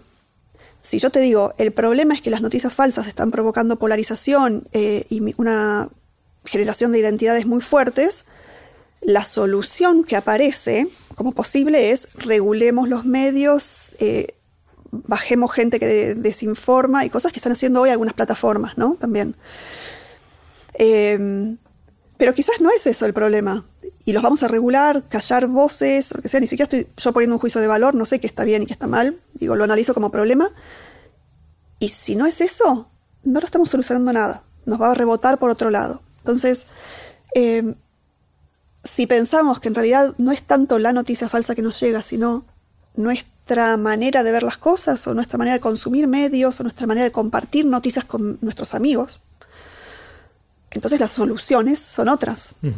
Y así sucesivamente. Entonces me parece que estas cosas que son problemas hiper difíciles, donde lo que sabemos hasta ahora es incompleto porque el campo de estudio está todavía haciendo lo que puede, y donde hay además, no podemos negar, un montón de intereses contrapuestos, ¿no? Eh, y de miradas ideológicas contrapuestas. Entonces todo eso hace una, una sopa que de vuelta, por un lado me parece fascinante, porque me parece interesante, y por otro lado creo que necesitamos entender mejor para resolverlo porque algo está pasando. Está genial. Me pregunto por qué no han surgido todavía plataformas, ya sea medios, redes sociales o algún otro tipo de plataforma que aproveche todo esto que decís y que lo ponga de manifiesto. Por ejemplo, podría haber una red social como podría ser Facebook o Instagram o Twitter que en vez de mostrarme a mí por el algoritmo de inteligencia artificial que maximiza el tiempo que yo voy a estar ahí por el sesgo de confirmación y que me muestre siempre lo mismo y satisfacer lo que yo ya o reafirmar lo que yo ya creía o sabía, en vez de hacer eso me alterne entre algo que lo haga y algo opuesto. Entonces, ¿por qué no viene uno que me dice eh, esto reafirma lo tuyo y acá hay algo, una voz distinta, una voz opuesta, una voz diversa respecto a tu postura? Yo me pregunto, si, si, alguien viniera y me ofreciera esa red social, ¿yo estaría dispuesto a pagar para usarla? ¿O estaría dispuesto al mm. costo del cambio, de, de, bajarme de la que estoy para esa que me aporta es otro? ¿O prefiero esta satisfacción inconsciente que tengo de reafirmar? Ese es, es uno. Lo mismo un medio, ¿no? Uno podría pensar, Hoy tenemos el diario de derecha e izquierda, el republicano, el demócrata, el macrista, el kirchnerista, en cada país de un lado y del otro de, la, de manera muy obvia. ¿Por qué no hay un medio que te muestra la misma noticia vista de los dos lados, por ejemplo? O de los tres lados, o de los diez lados que puede haber, de las muchas interpretaciones de agarrar una parte parcial y poner sobre relieve cuán vulnerables somos justamente a la interpretación de esos, de esos datos o de esos hechos, más allá de que haya noticias falsas o noticias parciales o lo que fuera. No hay. O sea, no, O yo no conozco ni una red social que me ofrezca eso, ni un medio que me ofrezca. Yo, yo estaría dispuesto a pagar por cualquiera de las dos. ¿Y cuántos más? Esa, es una pregunta, no, sé, por ahí no. Y, por ahí yo después de un rato me aburro y, dejo de pagar y cancelo la suscripción. Pero, pero me parece que es algo que, dado esta, esta tensión que decíamos, entendemos cómo funciona la cosa, pero cada vez estamos más agrietados, ¿no sería este tipo de plataformas una manera de acercar nuestro entendimiento con la grieta para tratar de achicar las grietas? Em, como idea me parece explorable. Eh, hay un punto donde me parece que los intentos de ir en ese sentido hasta ahora fracasaron estrepitosamente, dado el ecosistema que tenemos hoy. Mm. O sea, la manera en la que los medios, sobre todo los medios digitales, eh, logran monetizar eh, sus noticias, es, es, muy difícil. O sea, no está funcionando en cómo son hoy las cosas. Podemos decir, bueno, tendríamos que empezar de cero y cambiar todo. Bueno, no sé, no sé cómo se hace, no es mi campo. Eh, si alguien lo logra, es interesante. Em, Lo que, pasa, lo que sí sé es que plataformas como Facebook hicieron un poco de eso, sobre todo en algunos momentos, de probar, ofrecerle a la gente. Em, ellos tienen mucha información, ¿no? De, que, de qué miramos, cuánto nos quedamos y qué cliqueamos, qué, qué poemas que nos gusta, qué no, todo eso. Em, de probar o mostrar cosas de las que no vemos y visibilizarlas o sugerirnos grupos que hablan de algo pero con otra postura, o priorizar, bueno, un montón de, cosas y no funciona mucho. No funciona porque siguen tratando de optimizar el tiempo que pasas en la red. Claro, porque no. Porque Obviamente te vas a enojar y te vas a ir. Pero la gente, pero la gente no le gusta eso, no consume eso. Entonces es la plataforma o somos nosotros. Eh, y después hay otro tema. Algo que está pasando también en las discusiones sobre desinformación, ¿no? Cuando uno dice, no, pero tal grupo de personas ve las cosas solo con esta perspectiva por el tipo de medios que consume y tal otro grupo de la otra manera. Pero lo que no se sabe, y es muy difícil de medir, eso es como un desafío metodológico que todavía está por, resolverse, es, ¿pero te lo crees o no te lo crees? Porque hay un montón de gente que, que lee, digamos, que consume medios no para informarse, sino para entretenerse. Si estás entreteniéndote, pero en el fondo toda esa desinformación la viste. Entonces ellos saben que la viste porque eso es medible, pero no saben qué te pasó a vos en la cabeza con eso. Eh, o cómo vas después si te comportás en tu vida, ¿no? Eh, creo que ahí hay un montón todavía que no sabemos. Me da la sensación, pero digo, de, no saber de estos temas de medios, eh, de que si un medio como lo que, el que vos decís, o una red social como el que vos decís, tuviera alguna posibilidad de éxito en el mundo actual existiría. Y que no exista lo que nos está diciendo es que hay algo que, nos pasa a nosotros. Por ese argumento es complejo porque entonces nunca nadie, no nada cambiaría. En algún momento hay que empezar esos cambios y por ahí no existe simplemente porque todavía nadie lo hizo. Puede ser. Yo no sé, no tengo espíritu emprendedor. Sí, no, no, pero me gusta pensar esto juntos en voz alta y yo también soy escéptico. O sea, por esta razón que vos decís, que si no ya habría, pero pero quiero pensar que tiene que haber alguna salida y cuando vamos profundizando en nuestro conocimiento de por qué funcionamos como funcionamos, por ahí surgen algunas de estas ideas. ¿no? Y esto me lleva a, lo que... Vos dijiste que empezaste pensando por qué tenemos que conversar. Eh, o sea, yendo a la primera pregunta básica de por qué es importante. Después, de alguna manera te pusiste a estudiarlo, eh, a investigarlo, a aprender sobre el tema, a entender cómo funcionamos los seres humanos eh, alrededor de estos temas. Y el siguiente paso en el cual también, de alguna manera, te metiste es en tratar de influir en la sociedad. O sea, diste tu charla en TDX Río de la Plata, que ya la vieron más de un millón de personas, que es un montón de gente y, la gente vuelve a verla y, la, y también escribiste este libro que está espectacular, eh, Pensar con otros, acá lo pongo en la pantalla para que la gente lo vea, que, mm, que, es un libro que hiciste con los chicos del gato y la caja y que para mí es una joya. Eh, así que te felicito eh, y a los chicos del gato también. Eh, hiciste movidas, o sea, la, gente se te acerca, te comenta estos temas, este libro llegó a, un montón de cosas. ¿Aprendiste algo respecto a, o te formaste una opinión de si sos optimista o pesimista de la capacidad de cambio alrededor de estas cosas? Qué difícil.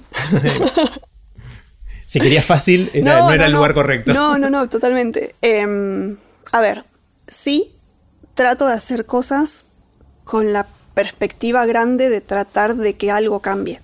O sea, sí a que me, importa que algo ocurra dentro de la dirección de lo que para siento que puedo aportar, digamos, que, que qué sé yo, es lo que en base a mi formación, mis intereses, las cosas que tenga, las que tengo acceso, ¿no? O sea que por un lado, sí, libro o charla TDX Río de la Plata o algunas otras cosas que hago que por ahí no son tan visibles, decido hacerlas porque tengo esa motivación y eso es lo que me, lleva para adelante y digo, ok, vamos con esto que quizás me incomoda o siento que no lo sé hacer o que seguro que hay gente más capaz, eh, pero bueno, hay un aporte, aunque sea una cosa marginal, donde hacerlo puede sumar y no hacerlo capaz que es un problema. O sea, por un lado sí. Ahora, ¿qué, eh, ¿qué aprendí? Bueno, a nivel personal, de lidiar conmigo misma, a que, bueno, aunque me resulte incómodo, difícil y qué sé yo, o que sienta que, todos saben más, em, hago las cosas de la mejor manera que me salen, y está bueno ver que después tienen algún reconocimiento o hay personas que le ven un valor y, me vuelve mucho de eso. O sea, eso obviamente es lindo y, me hace pensar que valió la pena. ¿No? Valió la pena, escribir ese libro fue muy difícil. Em, pero ya hace dos años que está y se sigue leyendo, me sigue mandando fotos de, ahora que están todos de vacaciones, con, fotos con el libro, es, muy lindo, es muy, muy cariñoso. Ahora, lo otro, digamos, saliendo más, de, mi micromundo, me parece que hay algo donde, por lo menos es lo que me pasaba a mí antes, de, estas movidas un poco más tendientes a tratar de cambiar el mundo, aunque sea a pequeña escala, ¿no? Donde yo decía, ¿y yo qué puedo hacer ¿quién soy yo en esta enormidad de gente, lleno de expertos, lleno de gente con acceso a, no sé, que, tiene espacio en la tele o que puede decidir cosas sentar en los gobiernos? Em, ¿Quién soy yo?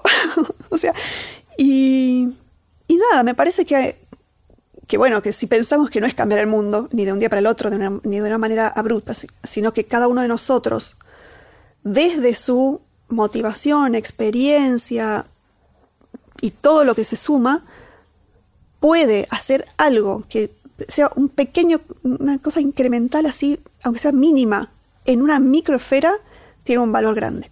Eh, entonces creo que aprendí a no minimizar el impacto de muchas cositas chiquitas.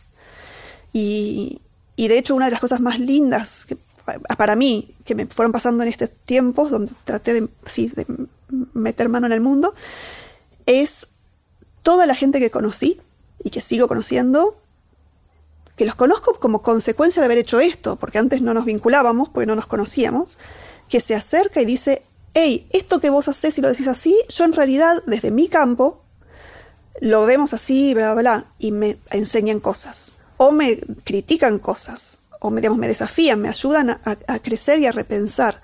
Y al mismo tiempo, Em, para el otro lado. De hecho, por ejemplo, una de las cosas que más sorprende a veces em, es que yo vengo de la, de, la, biología, de la investigación, de una cosa muy, muy específica. Y me fui moviendo a temas como más sociales o más de comunicación, que no son realmente yo, eso no lo estudié formalmente. Sí estudié, leí muchos papers, hablé con mucha gente experta y le puse como, paré las orejas para tratar de aprender lo más que puedo, pero no, no, tengo esa pata académica. Entonces, estoy conociendo muchísima gente académica del área de humanidades y es una riqueza que hay ahí que me digo, wow, esto es hermoso, ¿cómo no lo conocía antes? Está buenísimo.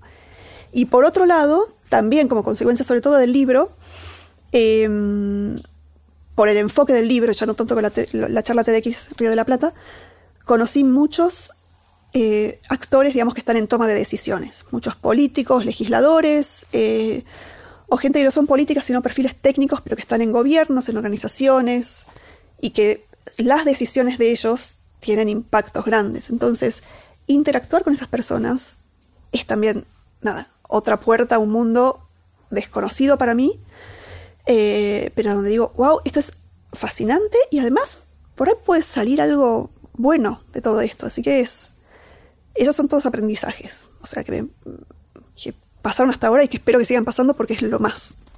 Una de las cosas que me encanta todo lo que me contás, pero me dejas pensando muchísimo. No espero, y me dejas pensando muchísimo, cosa que agradezco obviamente. Eh, y me da muchas ganas, muchas ganas de mirar la lista de las ciento y pico de personas que ya conversé en Aprender de Grandes y seguramente me voy a dar cuenta que la mayoría piensan no tan distinto de lo que pienso yo. Y entonces quiero hacerte una pregunta también difícil y es, ¿me la podés contestar ahora o me mandas un WhatsApp más tarde? No hace falta que me lo digas ahora, pero la pregunta que está en mi mente es, ¿con quién podría conversar en Aprender de Grandes que piense distinto a mí? Es decir, ¿cuál, porque me parece que esas son las conversaciones más interesantes. Eh, las que me enriquecen o no se enriquecen más de alguien que viene mirando el mundo desde otro lado y de repente te dice algo y decís, ¿qué? Y, esas, o sea, y que, me ayuden a cambiar de opinión sobre cosas. Entonces me encantaría que pienses y después me mande WhatsApp o si se te ocurre alguien ahora, bienvenida a puedo, ¿Puedo repreguntar? Obvio. Em, ¿En qué sentido te parece que, que los que invitaste hasta ahora son parecidos a vos o que no difieren mucho. ¿Qué tienen en común? no lo pensé mucho, pero se me ocurre que en el extremo de pensamiento científico versus pensamiento mágico, la gran mayoría de mis invitados están, en los que están en algún lugar de este espectro de una manera más definida, están mucho más cerca, o sea, hablé mucho, hablé mucho más con científicos que con gente que te tire las cartas o que haga homeopatía o que piense en teorías conspirativas. O sea, en, ese, en ese espectro es bastante obvia la respuesta.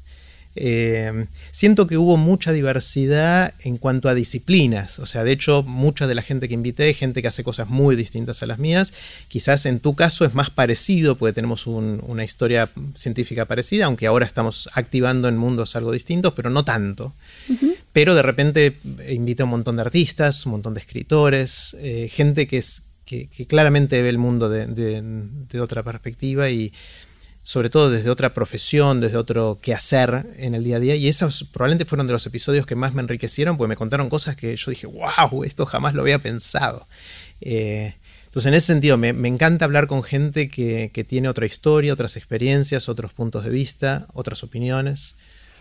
Eh, em, sí, bueno, nombres y apellidos te los debo, eso te los mando después. Pero, conceptualmente. pero conceptualmente me parece que, em, que quizás sería interesante no tanto pensar desde una opinión en particular, sino desde un perfil distinto.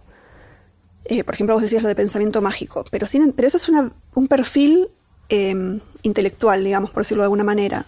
hay un montón de otros perfiles. Hay trayectorias de vida y hay, o hay maneras de vivir que son, por ejemplo, no sé, nosotros somos ahora como muy de, muy de ciudad. Eh, la ruralidad es en un otro punto muy diferente en, cómo, cómo, dialoga entre sí la cuestión social, la cuestión de acceso a, cosas, eh, las distancias, la soledad de los silencios, ¿no? Como em, un, estilo más, por ejemplo, ¿invitaste alguna vez a alguien que, que haga trabajo manual, digamos, y que no sea mm. intelectual? Buena pregunta. Algunos dibujantes, eso califica. O sea, hablé con Ivanque, con Liniers, eh, con Alberto Rojo, que, que, está pintando y dibujando. Claro. Eh, pero, pero fueron conversaciones más bien intelectuales. Claro. de alguna manera. Eh, me parece que ahí están nuestros. nuestros mundos están muy cerrados alrededor de esos ejes. Eh, por supuesto, es difícil para nosotros desde nuestros encierros y también por los contactos que, que, conocemos salir un poco de esa intelectualidad. O sea, y muy posiblemente tus invitados hablan más de un idioma. La mayor parte de la gente no habla más de un idioma. me pregunto pero yo digo trabajo manual, no como dibujar, sino un pesado trabajo manual de fábrica o de, lo que sea. Em, creo que son perspectivas que nos faltan. Lo digo como, como algo que a mí me gustaría y, que siento que, me, que me, cuesta mucho. Em, las pocas veces que, interactué con personas con perfiles y, crianzas y, prioridades también muy diferentes de las mías, em, dije, ah, bueno, esto es esto es un mundo que ni siquiera lo tenía en mi radar. ¿Cómo puede ser? O sea, es como un poco, ah, obvio, pero hasta que no lo tenés adelante no, no pasa.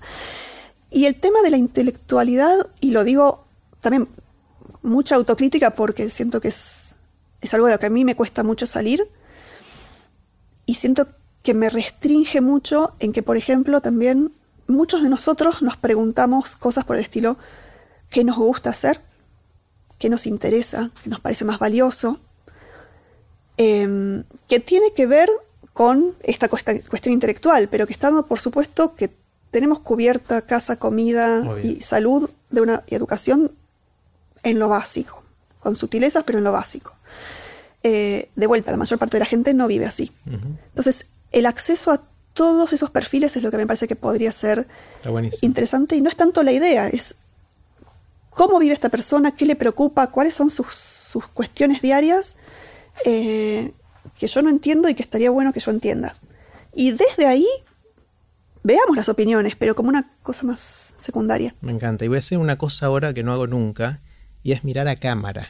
Ahí hay una cámara. Y voy a preguntarles a todos ustedes que están viendo esto, lo mismo que le pregunté recién a Lupe.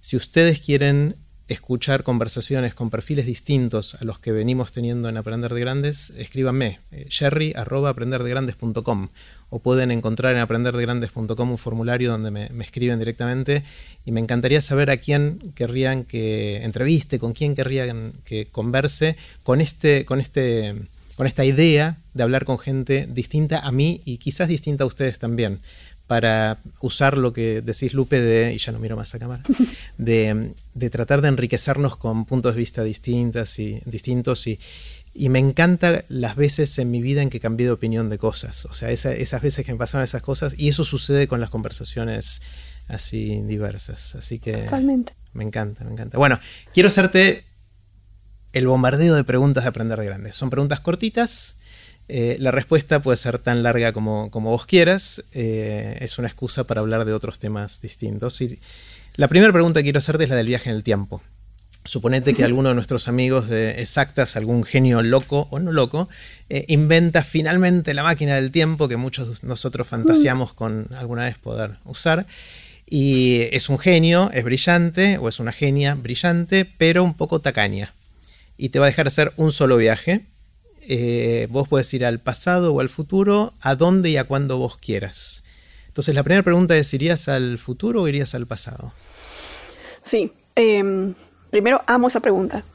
Ah, me parece preciosa. Y mm, si fuera, obviamente decido yo. Vos me diste la premisa y yo decido. Vos decidís. decido. O sea, entiendo que no puedo volver no, no, vas y volvés. Vas, ah, voy, vas al futuro, al pasado. Una vez. Sí, vas y después volvés. Entonces es dos veces. Estás ahí.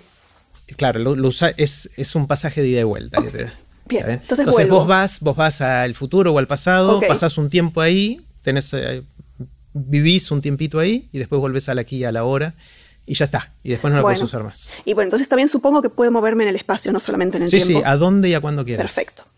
Eh, yo creo que si puedo, de vuelta con lo que te decía antes, ¿no? Intervenir en el mundo, quiero ir al pasado. Eh, para tocar el mundo, obviamente en el sentido de que siento que, puede ayudar a, mejorar cosas, ¿no? Em, porque ir al futuro sería por curiosidad, nomás. No, Pero no me motiva, o sea, la curiosidad me, me, motiva, pero no tanto como hacer algo que sume. Eh, para hacer algo que sume, tengo el a ver, problema, tengo una dificultad que es que, a ver, históricamente las voces de las mujeres mm, son menos escuchadas. Ahora, en líneas generales y antes, antes era peor. todavía. Entonces, con lo cual no me puedo ir muy lejos a donde si digo algo eh, me, me encierran o me queman o algo.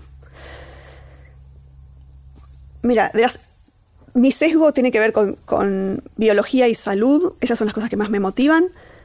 Y hay alguien que para eso soy fan, que es Semmelweis, que es un, médico austríaco que fue el que básicamente probó que lavarse las manos previene muertes, digamos, como que no existían, en ese momento no se sabía que había gérmenes, digamos, que había... Y él viendo lo que pasaba en, eh, eh, en Viena, el concluyó que había que lavarse las manos, que los médicos tenían que lavarse las manos, cosa que no hacían estos mediados, mediados del siglo XIX. Si Sobre todo en la sala de parto, entiendo. Era en la sala de partos, era porque se morían las, mujeres que estaban pariendo. Se morían, pero estadísticas atroces. De hecho, se morían más en el hospital que en la calle, que pariendo en la calle. Una cosa, me parece fascinante la historia, porque además el lavado de manos se considera, eh, junto con el agua potable y las vacunas, las tres medidas de salud pública que más vidas vienen salvando por lejos. Pero, ¿no? Vacunas en el pasado no puedo hacer porque hace falta tecnología difícil. Eh, potabilización de agua, eh, podría andar. Me gustaría hacer Semmelweis en otro lugar, un poquito más temprano.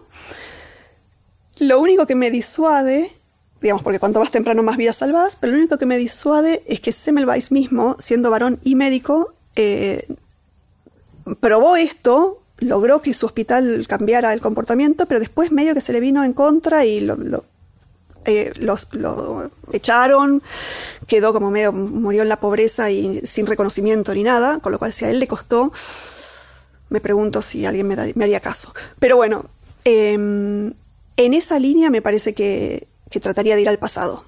pero con esa perspectiva. Espero no meter la pata, porque ninguna historia de viaje en el tiempo funciona bien. Claro, no, y este, se abren todas las paradojas, ¿no? Quizás no. vas, intervenís en el pasado, volvés y ya no existís más, por ejemplo. Por ejemplo, Entre otras eso no sería tan grave. claro.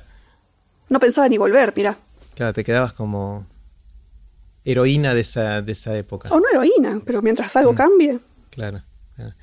Está buenísimo. Eh, Lupe, de- pensando en hace muchos años, cuando, cuando eras todavía más joven eh, y estabas empezando profesionalmente, ¿hay algo que te hubiese gustado saber con la lente de lo que sabes hoy que no sabías? Profesionalmente. em, bueno, esto que te decía antes de que me pasó después de publicar el, libro, eh, que fue, por ejemplo, descubrir, ya no es que los descubrí, pero me quedó clarísimo que todo el área de humanidades tiene infinito por aportar. Desde antes también, porque de hecho el libro estaba escrito muy en esa línea, pero la verdad, todo lo que pasó desde entonces hasta ahora, donde hablé y sigo hablando mucho con gente que viene de otros campos de conocimiento y que tiene perspectivas totalmente distintas, digo, wow. Y sobre todo esto de también aprender a comunicarme. Eso siento que lo poco que sé lo aprendí a los golpes y por mucha motivación personal. Y quizás me habría gustado, me habría venido bien que me enseñaran a comunicarme mejor, a entender que la visión de la ciencia sirve para lo que sirve y es lo mejor que tenemos para esto, para entender el mundo, ¿no? Para, para diseccionar cómo pasan las cosas, pero que eso no agota, que hay millones de otras cosas que están pasando y que nuestra humanidad tiene capas y capas de complejidad. Que confieso que minimizaba las hacía a un lado así. Es interesantísimo porque el- ha- habiendo hecho 100 de estas conversaciones ya, empiezo a ver patrones, ¿no? De, de cosas que van surgiendo. Y la mayor parte de la gente dice que le hubiese gustado saber aquella área del quehacer humano en la cual entró tarde, por desde su perspectiva, sí. ¿no? De el, el artista que no entendió la ciencia, el científico que no se metió en el arte o en las cuestiones sociales o más humanas. Eh, de alguna manera pareciera que en algún momento de la vida vamos tomando perspectiva y viendo que el todo es mucho más complejo que nuestra quintita, ¿no? que el espacio donde estuvimos actuando. Y, y hay un patrón en eso de, de la gente al tomar perspectiva, decir, ah, estaría bueno saber más de esto, el otro. Eh, y muchos responden a esta pregunta diciendo, Claro. lo que me faltaba de chico era lo que es aprendí eso de que descubrí grande. después. Claro, Claro. sí, sí, sí. Bueno, igual es un patrón dentro del, del grupo Totalmente. de tus seleccionados. De nuevo, sí, con mi sesgo de, Claro. de a quién invito y todo eso, que con el tiempo voy a ir diluyendo y incluyendo más gente. Eh, ¿Qué sentís, Lupe, que tenés, en qué sentís que tenés opiniones que son distintas a las opiniones de la mayoría de la gente? Em, pienso mayoría y, me, y- sí. Puede ser la mayoría del mundo, la mayoría de tu círculo más Sí, sí, sí. cercano, definirlo como vos quieras. No, creo que lo que lo que tengo más raro en ese sentido es que no tengo, creo, ninguna creencia espiritual de nada. O sea, no creo en dioses de ningún tipo, ni en vida después de la muerte, ni en reencarnaciones, ni en fantasmas, ni en el destino. Eh, enumeremos lo que sea, va a estar en ese grupo. Nada. Y me parece que bueno, a ver, gen- más gente creyente en algún dios que gente agnóstica o atea, hay seguro. Pero incluso hay mucha gente no creyente en algún dios que en alguna de estas cosas cree. Eh, bueno, y a mí no me pasa. Y en eso suelo ser bastante... ¿No tenés cábalas, por ejemplo? Nada. Nada, ni una cábala. No. No, igual de una manera muy neutra. O sea, es... Ay, No te eh, surge tenerlo. No me surge, Claro. no me importa. Veo no, es, que no es que estás en contra fundamentalmente, sino que no te. no bueno, te conozco un, montón de gente de exactas, por decir el grupete, ¿no? Sí. Hiperracional, pero de manera militante, así, ¿no? Eh, que desprecia todas estas posturas, que para ver el partido de fútbol de su equipo se, Se pone pone tal remera, se- remera. Se, se encuentra con tales amigos, o sea, bueno, yo no. Claro. Nada. Una soledad. creo que hay, hay dos aspectos de eso. A veces son cábalas, donde la gente genuinamente cree que ponerse esa remera podría impactar en el resultado del partido.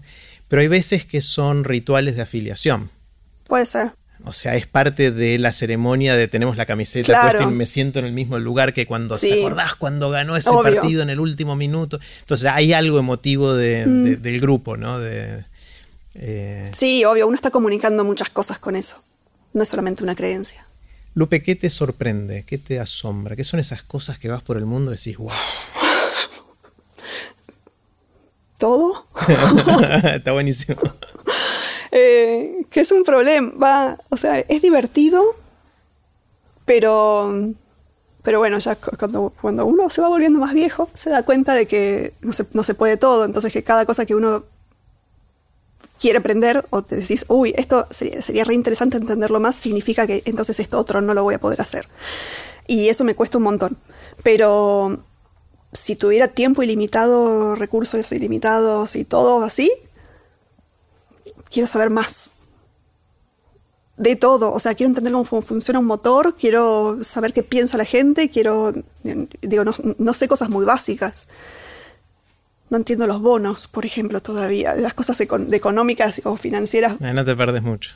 No, pero es importante saberlo, quiero entenderlo. Pero digo ahí, nada, todo, todo me da curiosidad. Em, esto es una cosa que no pregunto en general, pero me da ganas de preguntarte ahora vos. Eh, ¿Vida eterna sí o no? En el sentido de si pudieras vivir para siempre con relativamente buena salud, ¿firmás? No, ni a palos. No, a pesar de que podrías aprender eh, qué es un bono y esas cosas. no, creo que no, no cotiza. Eh, creo que leí demasiados libros de inmortales que tienen ese problema. Claro. Em, no, no, me parece, digamos, cuento en el impacto, digamos, cuento con que mi impacto chico, grande, lo que sea, el que sea, em, hacia el mundo será a través de lo que yo haga en este tiempo acotado y si está bueno, ojalá que prenda y después otra gente lo siga, pero no cuenten Esa será conmigo. tu trascendencia, tu legado. No quiero estar ahí. Hagan lo mejor que puedan, generaciones futuras. Está muy bien. ¿En qué crees que no podés probar? ¿Hay algo en lo que creas, pero que no podés probar directamente? ¿Probar como demostrar? Claro. Eh, me, me, creo que la mayor parte de las cosas.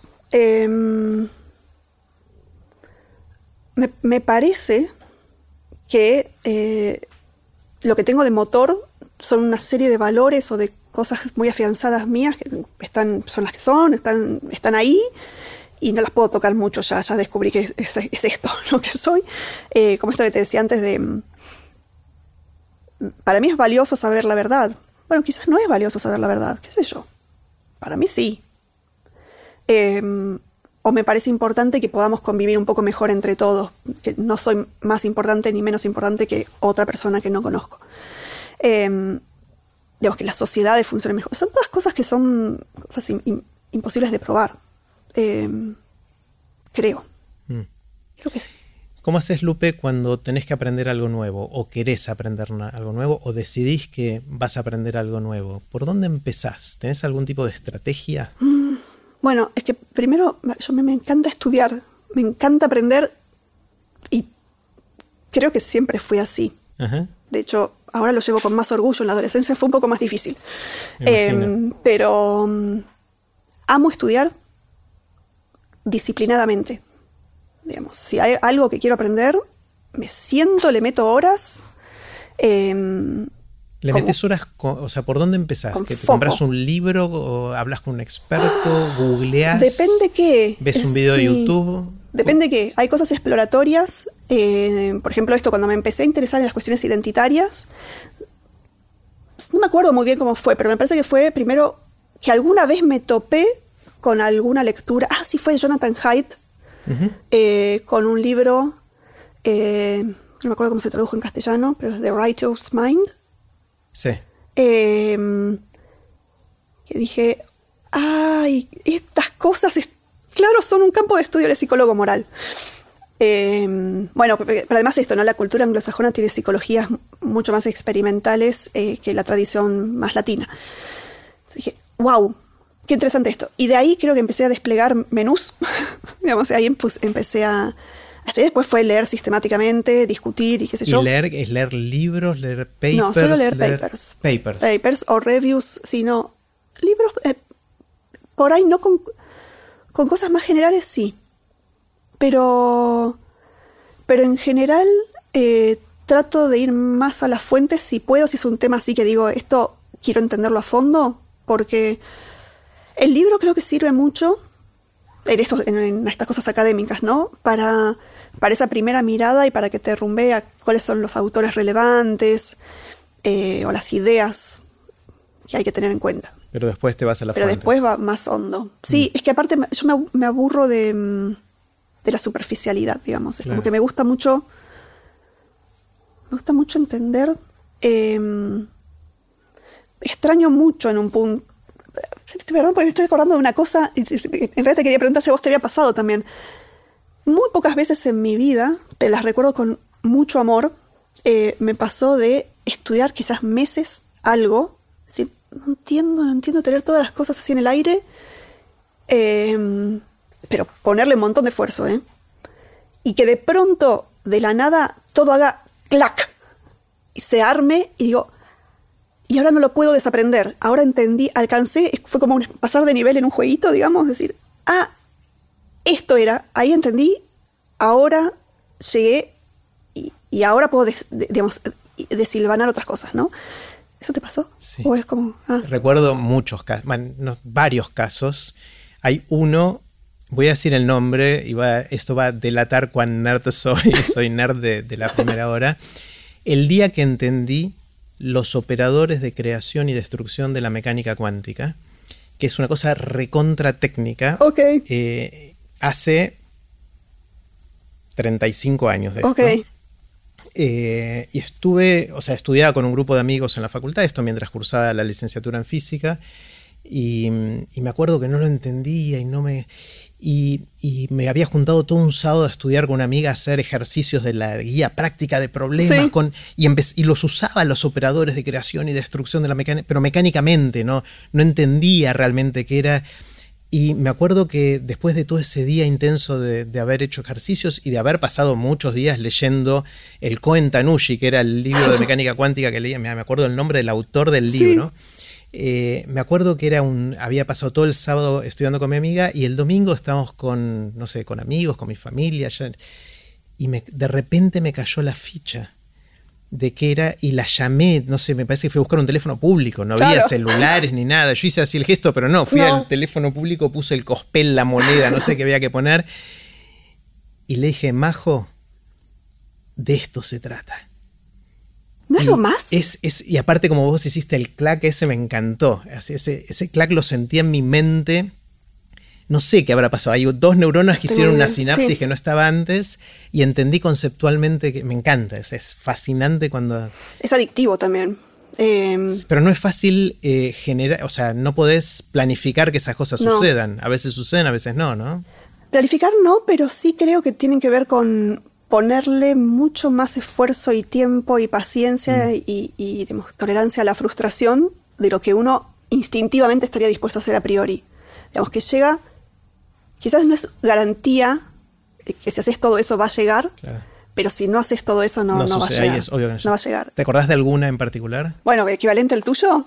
Me acuerdo puede, ser así de nerd o puede ser Así de nerd, porque fue el, el, que con más cariño recuerdo, digamos. No, no fue el único, pero que fue cuando entendí buffers, una cosa de química, en la facultad estaba estudiando, digamos, está bien, pH, pero digamos, son sustancias que manejan, digamos que es como que amortiguan, si hay una variación de pH hacia un lado, esa, esa sustancia lo, digamos, si se aumenta el pH, eso es como que lo hace bajar, y para el otro lado también. Yo no entendía cómo esa cosa estaba ahí manejando, porque no es una máquina, es una mísera molécula.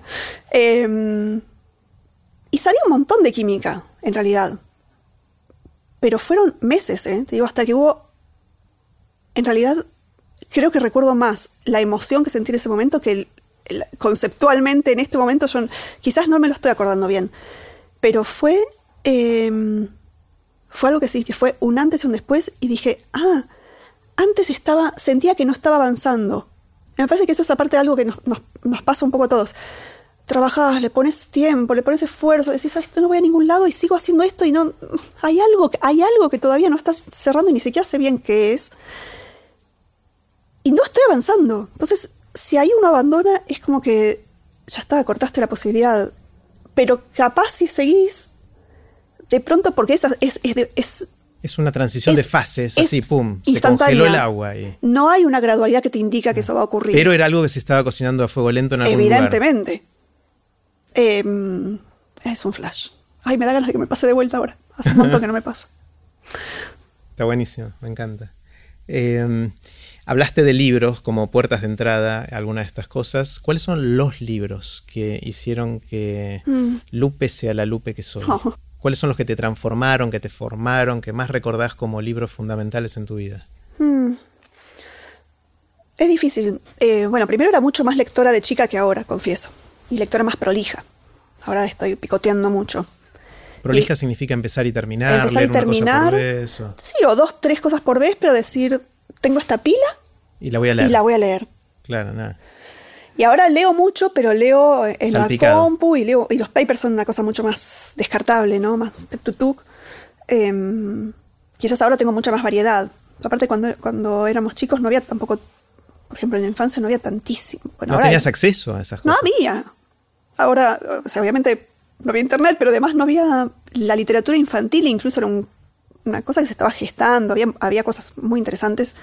Em, sí, estaba Marilene Walsh, digamos, pero no mucho más. Claro. Em, de la infancia, yo creo que el libro que más releí por lejos fue La historia interminable, ah. que es eh, una historia de un nene que lee un libro y era una cosa como donde dentro del libro, leyendo el libro, entra un mundo alternativo que se llama fantasía, que es ese mundo, pero en un momento el nene empieza a hacer cosas que son escuchadas por el personaje del libro y, em, después viaja. O sea, es una, cosa... Muy meta. Muy meta, sí. Muy meta, otra de las fascinaciones. Lo meta es como... Qué lindo. Te puede. Sí, pero donde además lo que recuerdo de ese libro era que en cada relectura, a medida que yo era más grande, decía, ah, estaba esto otro y yo no lo había visto. Y me, me gustó mucho eso. Em, es genial, ¿no? Cuando podés encontrarle nuevas lecturas a lo mismo con el tiempo. Sí, sí, sí, sí. Igual nada, leía muchísimo de chica, igual. Em, después no, después más en, la adolescencia no sé si hubo cosas que me transformaron, pero tuve una fase muy emo, no sé, de, poetas románticos franceses y cosas por el estilo. Em, que también leía muchísima poesía o teatro. Ahora hace un montón que no leo eso. Y después no, el problema es que después la, digamos, la facultad me dispersó o me volvió mucho más de leer, qué sé yo, cosas, técnicas que necesitabas. O cosas técnicas o cosas... Tuve también una fase de biografías de los investigadores científicos, qué sé yo, vos también. Sí, sí, sí. O sea, me sé de memoria, sobre todo la, vida de Richard Feynman. Ay, que Feynman también. nosotros sabemos que son de ustedes algunos. Eh, perdón, pero Feynman no, no, no, no es de ustedes, es mío. No, ah, tuyo. Te pido permiso, yo también lo adoro. Eso, dale. Bueno, podemos compartirlo a Richard. Bien, gracias. Eh, sí, no, Richard me, impactó muchísimo y de hecho, Richard le digo, Feynman. Claro. Eh, yo ya es como. Son amigos. Ya somos amigos. Eh, y de hecho, la, la, siguiente pregunta que quiero hacerte está inspirada en algo que escribió Richard Feynman en una de las cosas que leí. O sea, de, él leí mucho que él escribió, pero también escribí eh, cosas sobre él también, ¿no? Mm. Y eh, cosas de autobiográficas de él, pero también cosas técnicas. Y esto está inspirado en las The Feynman Lectures on Physics. Esto eran tres volúmenes muy grandes de la transcripción de las clases que él dio en Caltech de Introducción a la Física, eh, un montón de tiempo. Yo las leí en la edición bilingüe, ahí terminé de aprender los términos técnicos en, inglés, yendo de la columna en castellano, inglés, etc. Bueno, primer página del primer tomo de estos tres libros gordotes así de Feynman. Eh, dijo, yo los leí enteros, los tengo subrayados, todo eso, y me acuerdo de la primera página un párrafo que lo retuve y hace, hace unos poquitos años lo volví a leer porque me había impactado muchísimo, y era un parrafito que decía, supongamos que viene un cataclismo. Y esta es la pregunta que te quiero hacer a vos, la pregunta que Feynman le hizo a sus alumnos en ese momento. Supongamos que viene un cataclismo que por alguna razón borra de un día para el otro todo el conocimiento humano hasta el momento.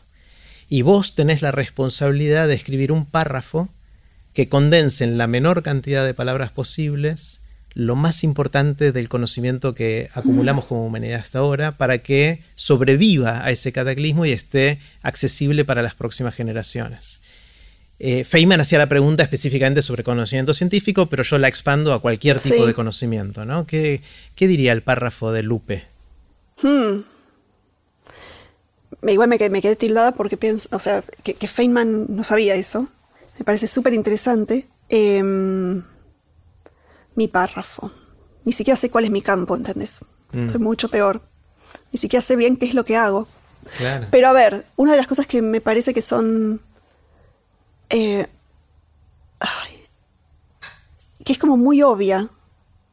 Pero en el fondo, como nos comportamos como si no fuera así, no, se ve que tan obvia no es. Que es eh, la idea de que hay un- hay una realidad ahí afuera, nos guste o no. No sé, hagámonos cargo. Y es obvio que hay una realidad ahí afuera. Pero la verdad creo que todos, en mayor o menor medida, bloqueamos partes de la realidad que no nos gustan, que no entendemos, que nos hacen sentir inseguros. Eh, y necesitamos entenderla. Pero bueno, sí, con algunos de mis campos tiene que ver esa idea. Con muchos. Diría o sea, que me sí. parece que. Claro. O sea, lo dijiste con. Te, te vi, fuiste de Estoy- menos a más es que emocionalmente estoy- en esto. Porque, Sí, es que es, que es muy, muy desconcertante esa pregunta. eh, está buenísimo, ¿no? Porque pensaste que no tenía que ver con tus campos, pero, creo ahora- que cose todos tus campos. Puede ser. O sea, cose la mirada Después lo científica ahora del no mundo. puedo pensar. Eh, Claro, y puede tú- ser. tú- y desde ahí hasta las noticias falsas pasamos por todo con esa. Ah, listo, bueno, dale, esa. Me encantó, me encantó. Eh, Viste que dentro de esto de que somos bichos sociales y, y que nos gusta generar afiliación, una típica es ir a cenar con amigos, con familia, con quien estás, termina la cena sobremesa y empiezan las anécdotas. No sabes lo que me pasó y empezás y te despachás una y resulta que a veces contás una anécdota que te funciona socialmente, en el sentido que los otros se ríen, te devuelven algo que a vos te parece interesante o se emocionan. ¿Cuáles son tus anécdotas? ¿Tenés anécdotas a las que volvés, que volvés a contar? Mm, es- esa me parece una pregunta muy típica de personas, eh, eh, digamos, en- entre personas más extrovertidas. Ajá. Yo no soy de contar anécdotas, eh, y mucho menos de que me funcionen o no en un contexto social. Me incomoda más. Pero em, sí suelo traer a colación mu- mucho que soy de Catamarca, de un pueblito, que, digamos, ahí subyacente, parte de mí, hay unos primeros años de vida en donde aprendí a andar a caballo casi al mismo tiempo que caminar, donde vivía rodeada de bichos. De hecho, en mi familia está, está la, la- la idea de que quizás mi tendencia hacia el estudio de la biología se originó con que yo preguntaba qué bicho era y mis papás me contestaban araña, y araña era lo que ellos usaban para englobar cualquier bicho al que yo me tenía que, me tenía que alejar y tenía que tener cuidado. Pero los otros bichos, que no eran clasificados por ellos como araña, ellos me decían, no importa. Y yo pensaba que no importa era el nombre de... De una especie, una categoría, cualquier, cualquier cosa. Eh, ahí mi, mi introducción a la sistemática con... No, una cosa muy... Muy que... Por ahí antes no lo contaba, pero ahora cuento un montón porque me parece que es... Es recontra parte de mí una, una crianza muy distinta de esta vida urbana, ruidosa, sucia. Bueno, ya hay mucho, mucho más tierra, pero es una la- lo que para nosotros es tierra limpia. La tierra que sí, te, te llenas de tierra, pero no es el smog, el polvo, así, es, es más la naturaleza. Y, y bueno, no, no, eh, hubo toda una época donde mucho no lo decía porque estaba luchando con la tonada, por ejemplo. Que era, Tenías mucha tonada y se te... Porque ahora no tenés nada de tonada. no, ahora no, ahora me porteñice. Sí. Pero, pero tardé años en que se me fueran términos o expresiones. ¿Y podés típicas. volver a hablar con tonada o no? Si vas a Catamarca. Si voy, estoy un tiempo, algo me sale, pero creo que ya no puedo. Mm. Pero hay, por ejemplo, em, palabras que yo usaba y todo, todo el mundo, o sea, no sé, decía hileras en vez de cordones de las zapatillas. Hileras. La- sí. Se dice así. O el grifo en vez de la canilla. Em, lo que tardó un montón de irse, eh, en irse porque es muy útil, y ahora lamento haberlo perdido, es decir, meta. Que es, dale, vamos. Como cuando alguien te propone algo y vos eh, decís, ok. Eh, Pero eso vamos no es propio de Catamarca, hay un montón de provincias que, y así. Mm. Entonces ahí está. Eh, en parte, ya contestaste a la pregunta que te voy a hacer ahora, pero en parte, que es ¿cómo nació la pasión por lo que haces hoy? Eh, la parte de los mm. bichos quizás tuvo que ver con la anécdota de tus viejos diciendo arañas versus no importa, pero ¿cómo nació la pasión por el resto de las cosas? Em, no sé, no sé, me, me, parece que muchas veces no fue ese el camino, que fue al revés, que fue trabajar en algo con mucho esfuerzo, ponerle foco y que después me apasione. No parto de la pasión, de hecho casi nunca. Em, creo que como, digo creo porque es recontra difícil ver esto en uno mismo, ¿no? Los mm. procesos internos. Como la motivación tiene más que ver con qué puedo hacer yo para contribuir al mundo o en qué, en qué lo que yo sé puede ser valioso o para dónde voy. Em, tengo un pensamiento más estratégico en ese sentido. Entonces me pongo, digamos, si veo un problema o algo, por ejemplo, cuando me puse a estudiar identidades o cosas de más del, área de sociales, por decirlo de alguna manera, era, yo necesito saber de esto, esto es relevante porque desde mi lado de la ciencia no estaríamos resolviéndolo. Em, entonces fue tú, tú, tú, pero no, no, sé si era pasión. Después cuando un poco lo logré armar en una historia, que después por ahí volqué un poco en el libro, pero en otras cosas que escribo o que hago, Em, empieza a cobrar forma después. yo no sé si es tan central. O sea, de alguna manera te acercás a los temas casi de una cuestión pragmática, utilitaria, me va a servir para lo que quiero hacer, y después a veces te, termina apasionando. Sí. Y por ahí no sirve, y por ahí hago cosas y le pongo horas a algo que después digo, no estaba tan bueno, o, yo no le encuentro la vuelta. Pero no podías saber antes, tenías que transitar ese camino. No, yo creo que, trabajo mucho, mucho en, hacer las cosas que creo que hace falta hacer y no necesariamente el, motor es la pasión. No sé, sé si es muy importante para mí. Pero sí parecerías tener pasión por tratar de entender ahora la naturaleza humana, ¿no? O sea, ah, mirado así como un paraguas un poquito más grande. Por ahí más grande, sí. Sí, eh, puede ser. A una escala pequeña, esa, o sea, esa pasión no sé por qué, quizás yo no la estoy valorando mucho. Em, me importa mucho más, creo que, las cosas pasen a cómo yo me siento frente a las cosas. Me, desdibujo mucho, no me importo mucho en ese sentido. Mm. Em, como sí tengo esta motivación grande, que es como un gran paraguas, que quizás esa es una pasión, puede ser, no lo sé, es lo que me permite después atravesar por ahí muchas lecturas o estudios o tiempo eh, en cosas que por ahí, no sé. Bueno, ese, ese paraguas de esa posible pasión de alguna manera te da el combustible para ponerle las horas que hace falta para recorrer esos caminos, si no, no es difícil de sostenerlo, ¿no? Sí. Eh, y eso va a, la última pregunta que quiero hacerte, que tiene que ver con cómo hacer para despertar la pasión en otros, ¿no? Porque pensando en el futuro de la educación, que obviamente es algo que nos interesa, por menos a nosotros dos, pero a mucha gente más, eh, si, logramos que los chicos encuentren cosas paraguas, como en tu caso entender la naturaleza humana y tratar de influir de alguna manera en ella o en cómo nos relacionamos, si logramos que chicos o no tan chicos descubran esas cosas y esas, esas ganas de entender más, de influir en el mundo, los acompañen en la vida, van a aprender, porque van a tener el combustible para hacerlo, ¿no? ¿Cómo, hacemos para, influir en otros en ese sentido? Más que influir en, darle las herramientas para que puedan encontrar cosas que les den ese combustible.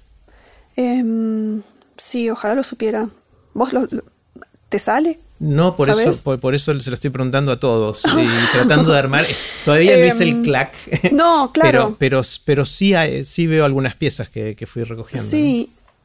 Yo, a ver.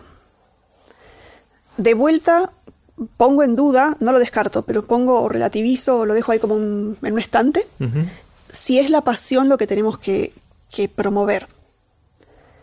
De hecho, creo que me preocupa un poco la contraparte, y lo digo como tengo millones de años de profe, de quinto año además, o sea, último año de secundaria.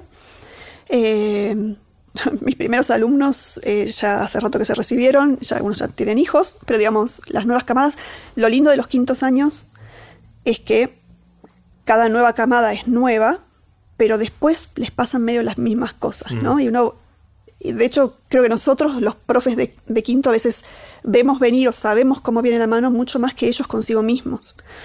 Em, y de hecho, algo que a mí me preocupa mucho y me pasa con ellos es que, sobre todo en la segunda mitad del ciclo lectivo, que es cuando ya están pensando en qué carrera anotarse, qué hacer, lo que los angustia un montón es decir, por un lado es no soy bueno en nada, eso es un clásico, el otro es nada me interesa mm. tanto. Y me parece que poner tanto el foco en la pasión termina siendo como un tiro en el pie. Claro. Porque pone mucha presión. pone mucha presión, porque cuando a la otra persona no le pasa o no sabe cómo hacer que le pase, porque aparte son momentos muy difíciles en muchos ejes, cuando, cuando te pasa, está genial. Y esos son chicos que por ahí, por lo menos en ese momento no se angustian tanto, arrancan, después capaz que otra cosa pasa, no importa. Em, pero hay muchos chicos a los que esos creo que les meten mucha presión, sobre todo cuando lo ven en algunos compañeros o los profes les preguntamos qué te gusta, qué no te gusta. Yo no sé si es tan importante que te gusta o no te gusta. Creo que cualquier cosa es interesante eh, para hacer si uno la hace con, esfuerzo y de manera genuina. Em, y así que por eso lo, lo pongo en un estantecito. Lo que sí me parece que funciona de vuelta estoy pensando en ese término donde yo soy profe y los termino conociendo más a lo largo de cada año, es cuando nosotros los adultos nos mostramos genuinos en, nuestras dudas, en nuestros cambios de rumbo. Yo ahora estoy contando, antes no lo contaba porque pensaba que no correspondía, ahora estoy contando mucho. Sí, yo estudié biología, hice investigación, hice todo, y aparte me fue muy bien y tuve la suerte de que estar en un grupo de investigación muy muy desafiante y muy interesante y, y en un momento quise hacer otra cosa y después quise hacer otra cosa y cada vez me voy moviendo y yo no sé qué voy a terminar haciendo en cinco años porque creo que, por más que sea mi historia, eh, los ayuda a ver que esa elección que tienen que hacer no es, no es eterna, no, es, definitiva. ni saben lo que van a querer después y que quizás el foco no es qué te gusta, qué no te gusta ahora, con el menú de opciones acotado que tenés a esa edad por formación, por experiencias vividas, ¿no?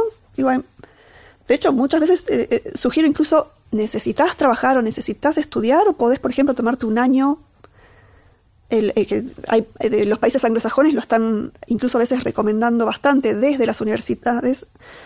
Em, esta idea de que a veces los chicos les están llegando a primer año un poquito verdes todavía en algunas cosas, ¿no? En experiencias vividas, en independencia, no académicamente y que a veces necesitan como ese añito más, eh, ¿viste? Pues por ahí baja un poco la presión, fíjate.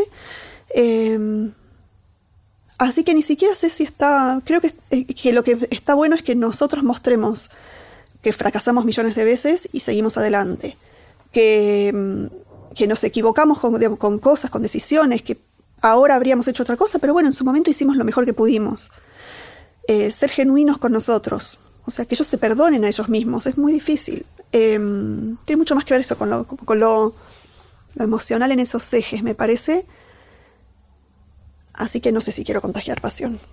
No, no, está genial, está genial. No necesariamente contagiar pasión y decirle a, los chicos tienen que encontrar su pasión. Yo estoy de acuerdo que eso es seguramente contraproducente, pero sí abrirle las, darle las herramientas para que ellos vayan encontrando su camino, que quizás a la larga se transforme en apasionarse por algún tema o no y que muchas veces el cambio de orden que a vos te pasa de que te terminas apasionando de alguno de los temas en los que te metes, también es, un insight importante, ¿no? Una forma de, entender el tema.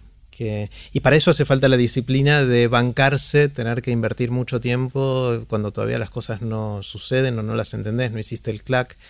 Eh, sí, no sé, quizás es tolerancia al fracaso, algo que tendríamos que realmente ser más honestos.